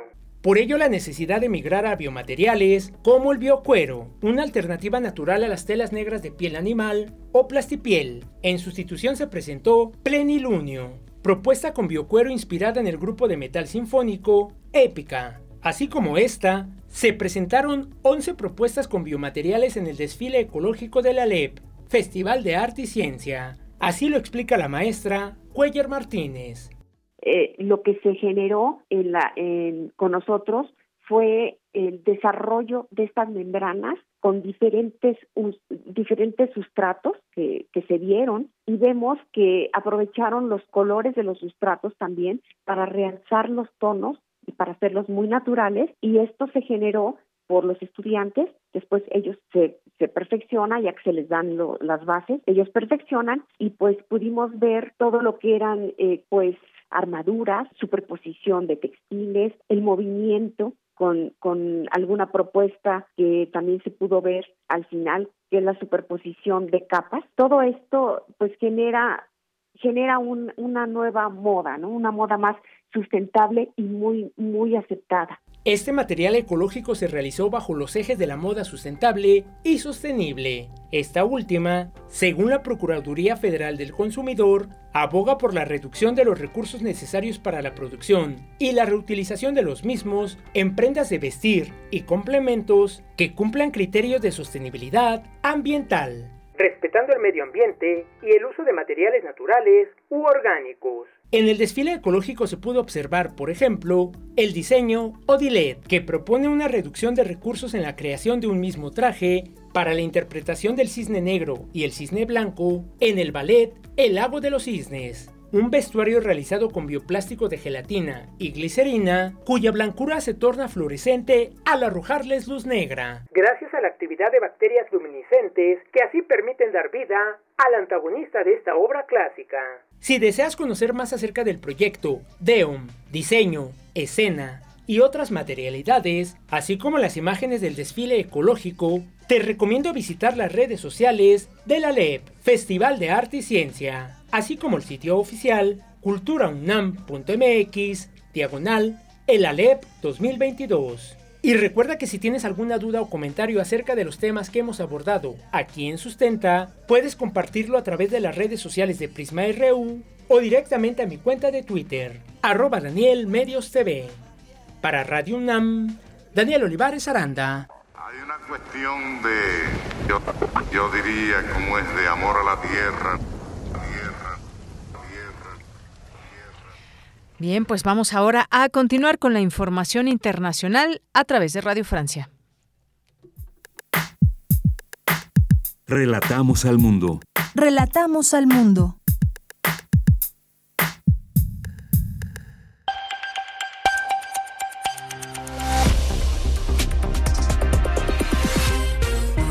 Bienvenidos a este flash informativo de Radio Francia Internacional. En los controles lo hace Vanessa Lotron. Hoy es miércoles eh, primero de junio y así comenzamos. Andreina Flores. Estados Unidos aumentará la asistencia militar a Ucrania con una nueva dotación de 700 millones de dólares en armas. En el paquete se incluye una serie de lanzacohetes montados en vehículos blindados que usarán municiones de precisión con un alcance de 80 kilómetros. Rusia responde que Washington está empeorando la situación. Dmitry Peskov, portavoz del Kremlin. Creemos que Estados Unidos está echando leña al fuego deliberada y diligentemente. Estados Unidos obviamente se adhiere a la línea de lucha contra Rusia hasta el último ucraniano. tales entregas no contribuyen a suscitar el deseo de los líderes ucranianos de reanudar las negociaciones de paz. Por lo tanto, vemos esto, por supuesto, negativamente. La ciudad ucraniana de Severodonetsk, clave en la región oriental del Donbass, está a punto de caer ante las tropas de Rusia. Las autoridades locales denuncian que los ataques rusos han causado daños en un depósito de ácido nítrico con grandes riesgos de envenenamiento y quemaduras. En Dinamarca se realiza hoy un referéndum para decidir si el país pasa a formar parte de la política de defensa común de la Unión Europea. Esto como medida de seguridad ante la guerra en Ucrania. Dinamarca forma parte de la Unión Europea, pero no tiene voto en las operaciones militares del bloque. Y a partir de hoy en Alemania se podrá usar el transporte público en todo el país pagando una tarifa mensual de solo 9 euros, una medida de tres meses para amortiguar el aumento de los precios de la energía tras la invasión rusa a Ucrania. El gobierno tiene previsto reducir también los impuestos a los combustibles. En Francia, la inflación se ha disparado en los últimos meses hasta llegar a un 5.2% anual, un pico que no se veía desde 1985. Hoy el ministro de Economía, Bruno Le Maire, no dio señales de que esta situación vaya a mejorar pronto. Al contrario, indicó que los precios seguirán aumentando por varios meses más. En México, al menos 11 personas han muerto y 33 siguen desaparecidas tras el paso del huracán Ágata, según informó el gobernador de Oaxaca, Alejandro Murat. Ágata, el primer huracán de la temporada en el Pacífico, tocó tierra la tarde del lunes en las cercanías de Puerto Ángel, desatando intensas lluvias. Y en China, los habitantes de la ciudad de Shanghái vuelven poco a poco a la normalidad luego de dos meses de estricto confinamiento y cuarentena anti-COVID. Hoy ha vuelto a funcionar el transporte público y los centros comerciales están abiertos nuevamente, aunque con capacidad reducida. Prisma RU. Relatamos al mundo. Bien, continuamos, seguimos en los temas internacionales. Le damos la bienvenida al doctor Fernando Neira, que es investigador del Centro de Investigaciones sobre América Latina y el Caribe de la UNAM. Y entre sus líneas de investigación están la migración latinoamericana, migración y desarrollo, remesas y proyectos productivos. Doctor, bienvenido a este espacio. Muy buenas tardes. Buenas tardes, Yanira. Un saludo a ti y a todas tus y a todos tus radioescuchas. Muchas gracias, doctor. Pues pensar en Colombia, pues bueno, ya vimos los resultados. Vimos que en estos resultados eh, Gustavo Petro se llevó la ventaja por encima del empresario Rodolfo Hernández. Sin embargo, habrá una segunda vuelta en las elecciones presidenciales en Colombia. Ya no nos vamos a centrar tanto a centrar en los resultados que hubo el pasado domingo, sino en qué viene, porque además es el momento en que se pueden hacer alianzas para tratar de revertir estos eh, resultados. Y ya vimos por ahí algunos que comienzan eh, ya a decir a quién apoyan, pero sobre todo situarnos en el contexto colombiano y por qué es importante como mexicanos también conocer estas realidades que hay en, en este caso en América Latina. Y me gustaría que nos comente en, primer, en primera instancia, en este primer comentario, pues esto, ¿qué, qué está pasando en Colombia? Se hablaba de unas elecciones muy intensas. ¿Por qué se habla de este tipo de elecciones en Colombia, doctor? Bueno, sí, efectivamente, eh, las pasadas elecciones eh, han marcado un hito en la historia política colombiana en la medida que por primera vez la izquierda logra ganar en primera vuelta unas elecciones. Esto no estaba contemplado. También eh, alcanza la mayor votación que había tenido la izquierda en algún momento de su historia con más de 8.5 millones de votos. Entonces, este se vuelve como un elemento paradigmático y que marca unas elecciones que estuvieron regidas por una polarización que ha venido marcando la política colombiana en las últimas décadas. En esa medida, el, resultado es muy interesante porque eh, lo que deja claro es que los votantes ya no quieren saber más de esa política tradicional, de esos políticos mm, tradicionales, y están buscando un cambio, ¿no? Eso es lo que uno puede en primera instancia ver de los resultados y desde esa idea de cambio es que se va a comenzar a configurar el mapa de cara a lo que va a ser la segunda vuelta, en donde tenemos un candidato de izquierda que, lideraba las encuestas y ahora un candidato de derecha que eh, lo que va a tener es el apoyo precisamente de esos sectores que eh, no están de acuerdo con eh, un posible eh, una posible elección a favor de un, de un líder de izquierda. Colombia nunca ha sido gobernada por eh, partidos, eh, un partido de izquierda, siempre ha sido dominada por sectores de derecha y de extrema derecha. Entonces, lo que se viene es una aliación de fuerzas de todos esos sectores de derecha y de extrema derecha a favor, eh, más que a favor del candidato, es en contra de el, líder de izquierda Gustavo Petro, ¿no? Lo cual pues va a marcar un derrotero muy particular, porque finalmente bajo esa lógica quien pierde es el país, aunque gane, aunque pueda ganar el candidato de derecha, ¿no? Porque votar en contra de alguien y no en favor de una propuesta, pues dice mucho de lo que viene en términos electorales. Así es. Se habla eh, en distintos eh, espacios de vientos de cambio para Colombia, de cómo llega la ciudadanía colombiana a estas elecciones eh, del pasado domingo.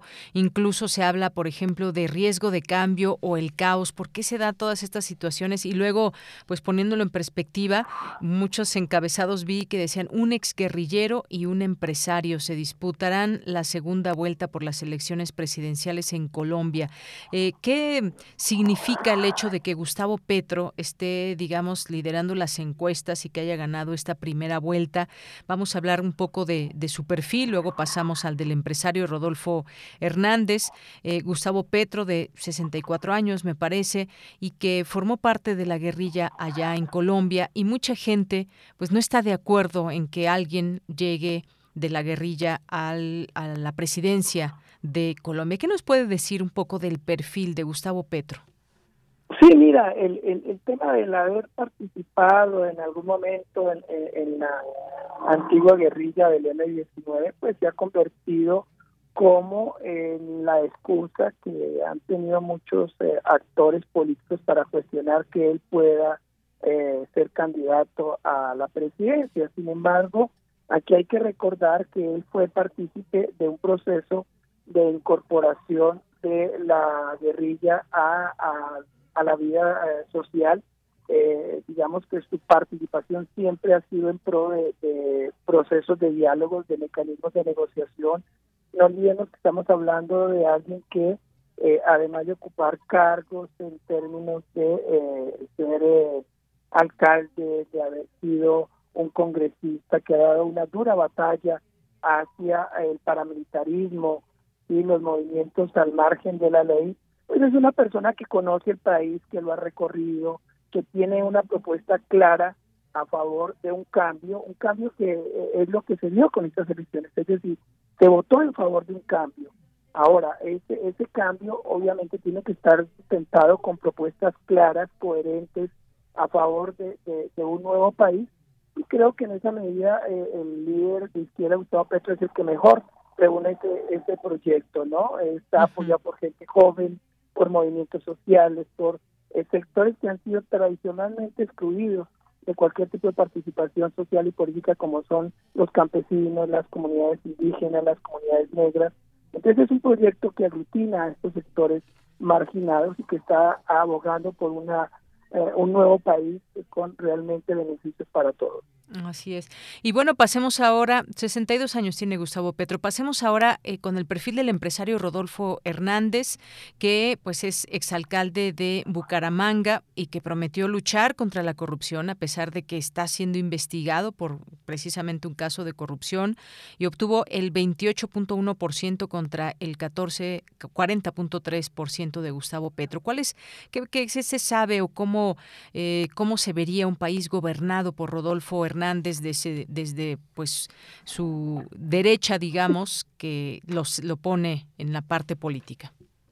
Sí, mira, aquí es como una contradicción, ¿no? Porque estamos hablando de un candidato que, eh, digamos, se mueve en términos de los discursos en redes sociales, ¿no? Más que en eh, confrontación de ideas en espacios públicos, es alguien que trabaja desde las redes sociales, todos los cambios, toda su actitud es en función de las redes sociales en lo cual en, parte le ha generado eh, su éxito, pero mirándolo eh, en su perfil, pues sí, es una persona que ha ejercido únicamente el, eh, cargo de, de, gobernador de un estado, en donde además tuvo que renunciar, por derivado también de, de todos los escándalos de corrupción en los que se ha, se ha visto envuelto, ¿no? Por eso resulta irónico que alguien que, tiene problemas delicados de vínculos con corrupción hable de combatir la corrupción, ¿no? Es, ahí donde tenemos quizás la, la principal debilidad de este candidato, sumado al hecho de que no tiene experiencia a nivel de, de otros ámbitos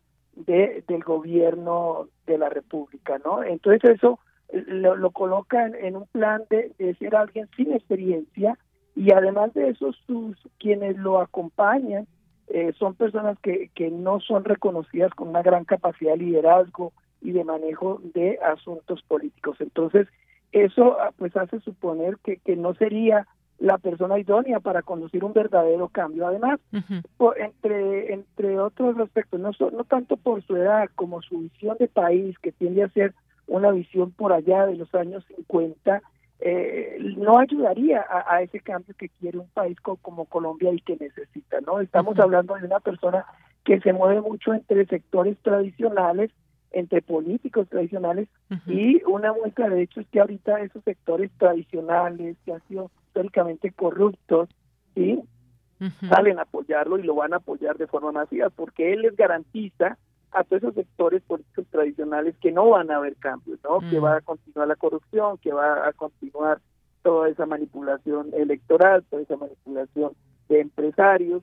Entonces, eso es lo triste de este tipo de candidato que, insisto, se mueve de forma eh, muy, tiene un espíritu muy chabacano, habla un lenguaje muy corriente y con eso pues atrae a cierto electorado, ¿no? Que piensa que eso es generar un cambio. Un cambio no se genera eh, hablando de corrupción cuando se es parte de ese sistema de corrupción, sino con una propuesta clara en términos económicos, políticos, sociales, que este candidato no lo tiene, no lo tiene porque en, su, eh, digamos, proceso de formación como candidato lo, lo hizo más de, de forma como eh, impulsiva antes que realmente convencido de que le interesa el país y hacer cambios a profundidad, ¿no? Está planteando cosas que no son coherentes en términos de, de, un proyecto real, serio, y eso pues obviamente pues es un poco preocupante para eh, lo que es la campaña electoral, eh, dado el hecho de que está siendo respaldado por diferentes sectores eh, de derecha y extrema derecha y empresarios, ¿no? Que lo ven con menos riesgo que el candidato de izquierda que tiene proyecto más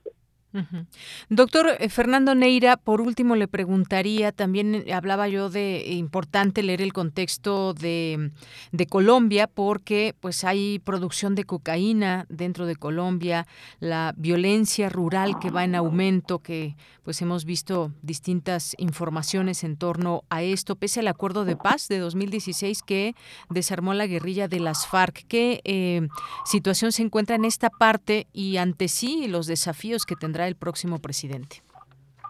Sí, yo creo que es uno de los principales retos, ¿no? Eh, el hecho de que Colombia viene eh, atravesando un proceso de violencia hace varias décadas que se logró disminuir con un proceso de paz, eh, obliga a que quien quiera ser presidente tome decisiones no solo en retomar esos procesos de negociación con las guerrillas o los grupos al margen de la ley que, que todavía se encuentran, sino que haya medidas que realmente logren eh, impactarle a estos eh, grupos especialmente relacionados con el tema del narcotráfico, ¿no? Eso implica, por tanto, una política social, una política pública que eh, busque darle participación en términos educativos, en términos laborales a esa amplia gama de población joven que hoy en día no tiene ni posibilidad de ingresar a, estudiar ni que tiene posibilidades de ingresar al mercado laboral. Entonces, eh, ese es, un, reto para el nuevo presidente y una convicción clara de querer solucionar el problema, ¿no? En tanto haya sectores que eh, tradicionalmente han estado en el poder, sigan manteniendo la posibilidad de estar en el poder, ese tipo de soluciones a estos grupos al margen de la ley no sea, porque es un hecho, se ha evidenciado que estos grupos al margen de la ley actúan de forma mancomunada con los grupos políticos, sobre todo con sectores tradicionales, con, casi, con caciques que funcionan eh, en varias regiones del país, y son esos actores los que están en contra de un cambio, ¿no? Los que menos están a favor de que surja un candidato, como es el caso del de la izquierda, que pueda realmente modificar las cosas. Entonces, eh, ahí hay un reto, ahí hay todo un, una, una situación que deben eh, saber decidir los candidatos con propuestas serias, coherentes y que permitan pues obviamente cambiar lo que viene siendo esa dinámica de violencia, ¿sí? de participación de actores al margen de la ley en la vida económica, social y política. Creo que eso para Colombia y para América Latina es fundamental, dado los alcances que tienen estas estos grupos que hoy en día se convierten prácticamente en multinacionales delictivas, ¿no? Ya no es solo un tema de, de Colombia con la producción eh, de droga y la comercialización, sino que estamos ante un tema que ya es de carácter transnacional y eso obliga entonces a medidas radicales. Muy bien, pues ya veremos, doctor, qué sucede en la segunda vuelta, dado que pues las notas que están saliendo ya de últimas horas es que revelan un virtual empate técnico para la segunda vuelta en Colombia, cómo cambiarían las cosas en una segunda vuelta, 41% para eh, el candidato Hernández y para eh, Petro el, un 39%. Veremos, porque cambiaría mucho eh, tanto en la primera como en la segunda vuelta, pero como decía, son momentos de alianzas y ya veremos para dónde van. Esta es la última oportunidad que se tiene para definir al presidente de Colombia. Ya lo platicaremos en su momento, si le parece bien, doctor. Claro que sí, y aquí estamos atentos a, comentar lo que, que necesite. Muchísimas gracias. Hasta luego, doctor. Hasta luego. Un saludo a ti y a todos los escuchan. Muy buenas tardes. Gracias al doctor Fernando Neira, investigador del Centro de Investigaciones sobre América Latina y el Caribe. Prisma RU. Relatamos al mundo.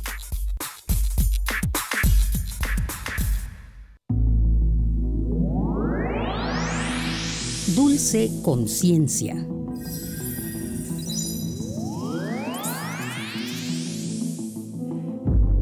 Aquí sorprendida un poco Dulce, escuchando el nuevo vestido de Prisma RU. ¿Cómo estás, Dulce García? Buenas no sabía tardes. que hasta yo tenía nuevo vestido de ella, pero y me vienes gustó con nuevo vestido, además, literal. Así es. Muchas gracias, Deyanira. Pues muy bien. Espero que tú también. Saludo con mucho gusto al auditorio y hoy vamos a platicar de Yanira sobre el cultivo de tejidos humanos en esqueletos robóticos en movimiento. ¿Cómo ves? Bueno, pues ahora sí, pues aprender del tema porque no no tengo idea. Así sí. es, así es que nos comentarán. Bueno, pues vamos a platicar con alguien que sabe más acerca de esto, pero antes de esta charla vamos a escuchar un poquito de información. Adelante.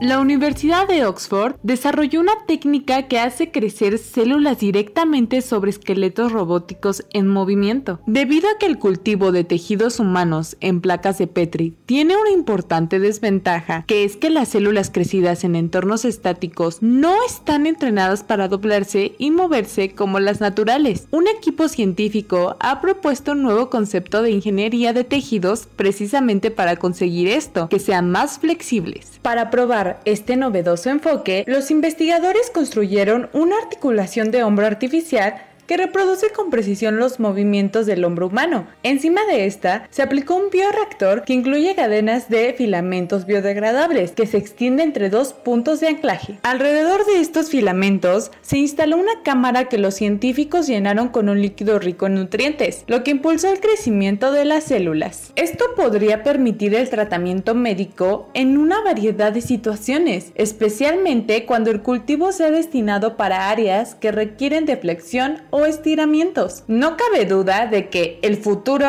es hoy. Para Radio UNAM, hice la gama. Bueno, y pues para platicar sobre este tema ya se encuentra en la línea la doctora Micheline Álvarez. Ella es académica del Departamento de Ingeniería en Sistemas Biomédicos de la Facultad de Ingeniería de la UNAM. Doctora, muy buenas tardes, ¿cómo se encuentra? Hola, buenas tardes, Dulce de Yanira, muchas gracias por la invitación. Gracias a usted por estar aquí con nosotros y preguntarle, pues de entrada, doctora, ¿cómo podemos entender el cultivo de tejidos humanos en esqueletos robóticos? Claro, como bien lo decía la cápsula, no todos los tejidos están estáticos, ¿no? Podemos pensar tal vez en neuronas que están muy tranquilas, pero el resto de los tejidos del cuerpo están en movimiento y necesitamos para crecer estos tejidos con las características que necesitan, pues ponerlos a moverse. Usualmente desde hace ya más de 20 años se utilizan bioreactores que generalmente estiran estas células, ¿no? Y bueno, además de las eh, de la parte mecánica, pues sí tienen eh, sustancias específicas para su crecimiento. Pero es muy importante estas señales mecánicas que va a hacer que cada uno de los tejidos se vuelva diferente. Y eso lo podemos ver, por ejemplo, si nosotros vamos al gimnasio, en macro hacemos ejercicio y nuestros músculos van a crecer. Dejamos de hacer ejercicio y nuestros músculos empiezan a bajar. Lo mismo va a suceder con este tipo de tejidos. Si les damos las señales que usualmente reciben en el cuerpo, van a tener las características que necesitamos. Y si no, que es lo que usualmente se había hecho, que estaban en un bioreactor relativamente estático, aunque sí les daban alguna estimulación, no es la suficiente, pues no tienen las características, ¿no? sería como entrenar haciendo sentadillas y después que te pidan correr un maratón. Eh, lo interesante de este trabajo es que simulan el movimiento, replican el movimiento del hombro, que es un movimiento muy complejo. Por ejemplo, podemos llevar el brazo hacia arriba y alcanzar sobre encima de la cabeza, cargar una bolsa del súper, ¿no? O sea, hacia abajo, hacer carga, hacia enfrente, hacia los lados, etcétera. Y bueno, con este robot permiten que estas células se vayan entrenando en un ambiente mecánico muy similar al que tendrían en el cuerpo. Todavía no sabemos si los resultados van hacia donde queremos porque todavía no hay ningún tejido que se haya, podido reproducir exactamente las características del cuerpo, pero bueno, es un avance muy muy importante, ¿no? Que vaya hacia hacia tener estas mismas respuestas que estamos buscando. Claro, justo eso quería preguntarle, doctora, em, un poco hacia dónde está conduciendo este tipo de investigaciones, eh, qué tan rápido están avanzando, si podrían utilizarse, yo lo pensaba en algún momento en prótesis, pero quizá en algún otro tratamiento médico. Uy, la oportunidad de que los tejidos tengan la respuesta que necesitamos para un tratamiento es súper amplio, porque pues el cuerpo no tiene no tiene repuestos. Entonces, si nos quemamos la piel, por ejemplo, necesitamos un injerto que nos cubra y que tenga las características de la piel. Imagínate cuánto se estira la piel cuando subes el brazo. Claro. O sea que va mucho más allá de solo un tendón. Este es como un inicio eh, pero podríamos replicar vasos sanguíneos que también tienen ciertas características que los hacen flexibles de, de cierta forma, ¿no? Músculos, eh, sí, tendones, ligamentos, eh, otros tipos de tejidos en el cuerpo, dientes, por ejemplo, eh, que, que requieren ciertas características que además dependen de la persona a la que se le va a poner, ¿no? No es lo mismo una persona adulta, un niño que va a ir creciendo. Entonces, muy interesante poder ir replicando estos, estos tejidos lo más parecido posible a lo que necesita cada persona, ir empezando también a, a individualizar, ¿no? Este, estos tipos de tratamientos. Va todavía en un, eh, pues está empezando, pero la perspectiva de crecimiento es enorme. En ese sentido, eh, doctora, ¿qué disciplinas se conjuntan para poder hacer estas investigaciones? En, por ejemplo, en la universidad se hace algo similar. En la universidad se está trabajando, por ejemplo, en odontología y también en, ciencias. Se está trabajando con ingeniería de tejidos. Y bueno, imagínate nada más, todos los tejidos que están dentro de la boca, pues son súper específicos y requieren cierto tipo de, bueno, de señales mecánicas, señales bioquímicas, etcétera. Entonces se están enfocando en un tipo de tejidos y eh, hay sí usan bioreactores, no han llegado al uso de un robot como este, ¿no? Que se está empezando a utilizar. Pero sí utilizan este tipo de reactores donde hay estímulos mecánicos y se intenta llevar estas células hacia las funciones que se necesitan, ¿no? Por ejemplo, de sostén, en el caso de algún diente, en el caso, por ejemplo, de rellenar alguna mandíbula, ¿no? Que es un cáncer en la boca, pues requiere ahí un, un pedazo de relleno una vez que se retira el cáncer entonces son otro tipo de tejidos, ¿no? No es lo mismo un tejido que va a hacer que va a hacer mucho movimiento como un músculo que uno que va a tener que requiere mucha fuerza, ¿no? Por ejemplo, para la masticación. Entonces sí, sí hay investigación en la universidad, afortunadamente, y bueno, este, distintas áreas están trabajando, además de ciencias y de odontología, bueno, pues también este, requieren gente de bioquímica, de ingeniería que también estoy viendo las características mecánicas y bueno toda la parte bioquímica tejido en sí no crecimiento celular biología son muchísimas áreas que se conjuntan en estas investigaciones Claro. Y, bueno, preguntarle ya un poco eh, cómo, por ejemplo, plantear este tipo de investigaciones a estudiantes que de pronto pudieran estar interesados en este tipo de temas, pero apenas están empezando quizá a elegir carrera, quizá a elegir alguna especialidad. Claro, pues creo que muchas áreas podrían llegar a este tipo de investigación.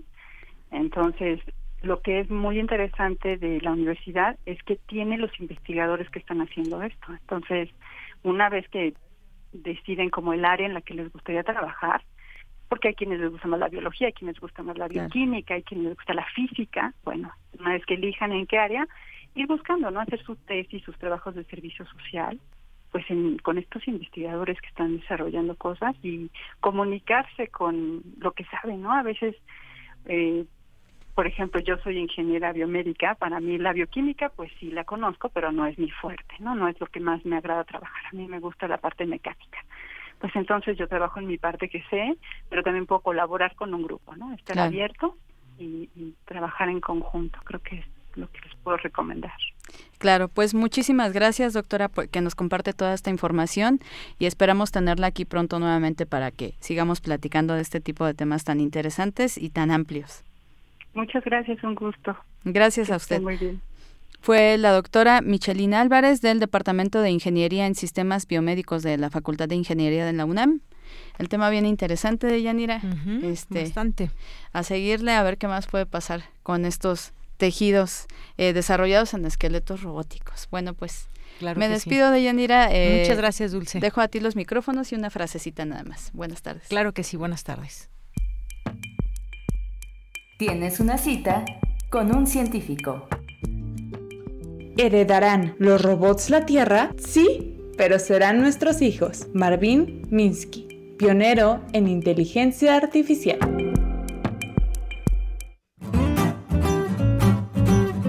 Cultura RU. Bien, nos vamos ahora a Cultura con Tamara Quiroz. Adelante. Yanira, es un gusto saludarte y saludar al auditorio de Prisma RU, a las y los que siguen nuestra transmisión por las frecuencias de Radio UNAM.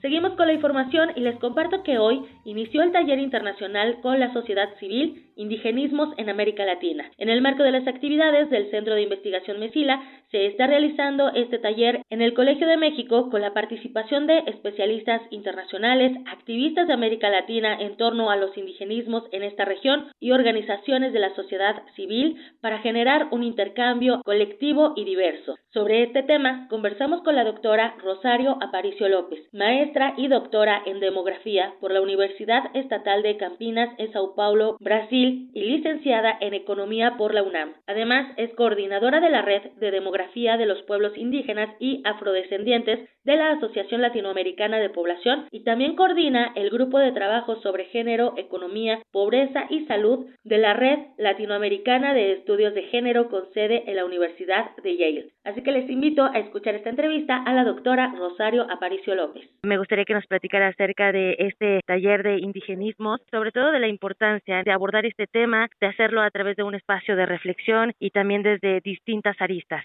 Sí, Tamara, fíjate que creemos que era muy importante escuchar las voces de los pueblos indígenas y como bien dijiste, es un espacio de diálogo y de reflexión. Queremos saber sobre todo, bueno, qué pasó con los pueblos indígenas durante la pandemia, qué ha pasado. Tenemos la participación de activistas indígenas de Brasil, de Colombia, de Ecuador y de México. Hemos pensamos que en cuatro ejes de diálogo y de reflexión. El primer eje es hablar sobre las lenguas indígenas. En primero porque estamos en el decenio de las lenguas indígenas y qué está pasando con las lenguas indígenas de México, qué se está haciendo para preservarlas y con la identidad, ¿no? En las lenguas indígenas de México y de América Latina. Ese es, digamos, nuestro primer gran eje de reflexión y de diálogo. El segundo, muy importante también, vamos a hablar sobre desigualdad, pobreza, discriminación y racismo. En este momento en el que pues se está hablando mucho del el racismo en México, queremos saber cuáles son los ámbitos en los que los pueblos indígenas sufren más racismo y escucharlo sobre todo de los propios pueblos indígenas, ¿no? También pues hablar de la discriminación, cuáles son los ámbitos en los que más se sienten discriminados, por supuesto de desigualdad y también, bueno, como ya sabemos históricamente, los pueblos indígenas han sido los más pobres acá en México y también en América Latina. En otro gran eje tenemos para hablar sobre luchas sociales y derechos de los pueblos indígenas. ¿Qué está pasando con los derechos de los pueblos indígenas en América Latina y bueno, también acá en México. ¿Y cuáles son las luchas sociales que actualmente están enfrentando los pueblos indígenas? Ese es el otro gran eje. Y finalmente, pensamos que era muy importante también hablar sobre las infancias y las juventudes indígenas.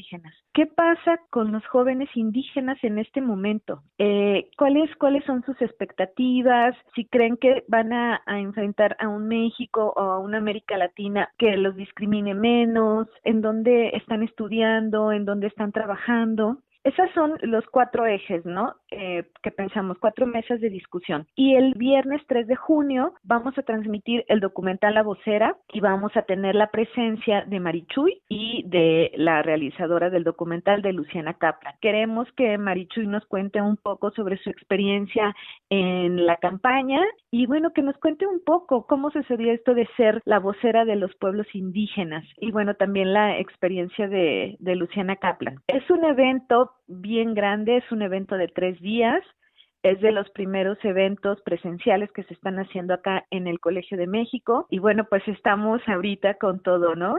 Eh, Excelente. Muy bien, qué emoción que, podamos reunirnos y que podamos hacerlo a través de este tipo de temáticas. Doctora, me gustaría también conocer, eh, pues acorde a, su trayectoria, licenciada en Economía por la UNAM, también está en el Colegio de México, respecto a, todos estos ejes temáticos, pero también hay ejes transversales, ¿qué nos podría compartir acerca de la situación de las mujeres indígenas? ¿Qué nos podría compartir desde su experiencia, desde sus investigaciones sobre este tema, ¿no? ¿Cuál es la, la situación actual de las mujeres indígenas, particularmente en México?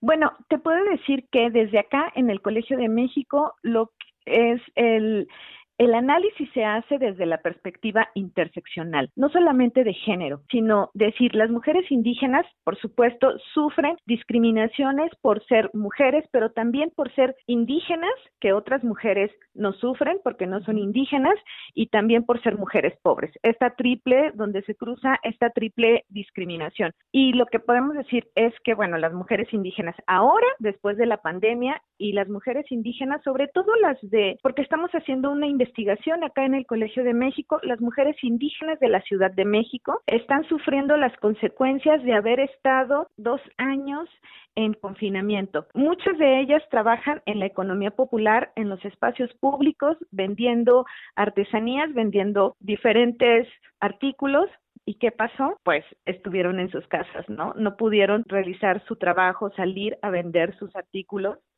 y bueno, pues ahora en las, en las entrevistas que yo he hecho, aunque ya, digamos, estamos un poco regresando a las actividades en espacios públicos y lo que me han dicho es, Rosario, aunque podemos salir, podemos vender, no hay compradores. Las personas no están interesadas en comprar nuestros artículos, en comprar artesanías. Las personas tienen ahorita otras necesidades, comprar otros artículos. Te puedo decir que están pasando por una grave crisis económica y además yo creo que se refleja en todas las mujeres indígenas del país, ¿no? No nada más es en las mujeres indígenas de la Ciudad de México, porque muchas de ellas se dedican, claro, trabajan en cooperativas, trabajan en proyectos productivos, se paró la producción, se paró la venta no hay compradores, muchísimas y afortunadamente están recurriendo cada vez más a las a las redes sociales a vender sus productos, a vender el arte que producen. Afortunadamente unas lo pueden hacer. Hay otras en condiciones mucho más precarias que no tienen acceso a las redes sociales, no tienen internet, no tienen tal vez un teléfono o una computadora para poder subir y crear una página. Estas son las mujeres que están sufriendo mucho más, de entre todas que están sufriendo una crisis económica, digamos que hay unas que están un poco más eh, en situación más precaria, ¿no? Eso es lo que te puedo comentar. Vaya, sí, se va tejiendo toda una red desde la social, la económica, la cuestión interseccional, como bien lo menciona, la de género. Todo esto también lo podremos conocer a través de este taller que ya bien nos menciona. Son tres días. Vamos a hacer la invitación al auditorio de Radio UNAM a que se una. Doctora, le agradezco su tiempo y también sus palabras. Muchísimas gracias, Tamara. Hay muchas personas todavía no quieren salir a espacios públicos. También se puede ver a través de las redes sociales del Colegio de México para quien no, no todavía no se sienta muy seguro, muy segura de salir. Pero bueno, los esperamos en el Colegio de México. Hemos estado preparando mucho este taller casi todo el año. Estamos pues muy contentos, muy contentos de que puedan detener, de escuchar a los pueblos indígenas. Queremos aprender de ellos, tener invitados, invitadas de América Latina. Ojalá, ojalá las personas se animen a asistir. Claro que sí, y bueno, también pueden ver desde otras latitudes que esa es una ventaja de las transmisiones a través de las redes sociodigitales. Sí, exactamente. Sí, sí, quien no pueda, lo puede ver a través de el YouTube o el Facebook del Colegio de México. Excelente. Doctora Rosario Aparicio, muchísimas gracias por acompañarnos en este espacio radiofónico. Muchas gracias, Tamara. Agradecemos a la doctora Rosario Aparicio López por la información que nos compartió sobre las actividades de este taller internacional con la sociedad civil Indigenismos en América Latina. Recuerden que las sesiones ya iniciaron hoy a las 10 de la mañana. En unos minutos se realizará la mesa Desigualdad, Pobreza, Discriminación y Racismo. Pueden seguir la transmisión a través del canal de YouTube de El Colegio de México. Es un taller de tres días y pueden consultar las transmisiones más tarde, así que los invitamos a seguir las redes de El Colegio de México. Hasta aquí la información de hoy. Que tengan excelente tarde. De Yanira, regreso contigo. Hasta mañana. Hasta mañana, muchas gracias Tamara. Y bueno, antes de despedirnos, por si estaban con el pendiente, un jurado falla a favor de Johnny Depp en la demanda contra Amber Heard. Tendrá que pagarle a Amber Heard la cantidad de 15 millones de dólares y él le tendrá que pagar 2 millones de dólares. Así, esos niveles de dinero que se manejan por estas demandas que se llevaron a cabo. Nos vamos a despedir con, con, con Silvio, sí, claro que sí, porque viene Silvio Rodríguez al Zócalo. El próximo 10 de junio, 7 de la noche, es la cita Zócalo Capitalino. Es un día importante y bueno, pues la jefa de gobierno, Claudia Sheinbaum, dijo que pues muchos crecieron luchando, dice, quienes crecimos luchando siempre oímos a Silvio Rodríguez, pero no solo es de nuestra época, es de la época actual. Así que hace esta invitación y con esto nos despedimos. La masa, Silvio Rodríguez, a nombre de todo el equipo, soy de Yanira Morán. Gracias, buenas tardes y buen provecho.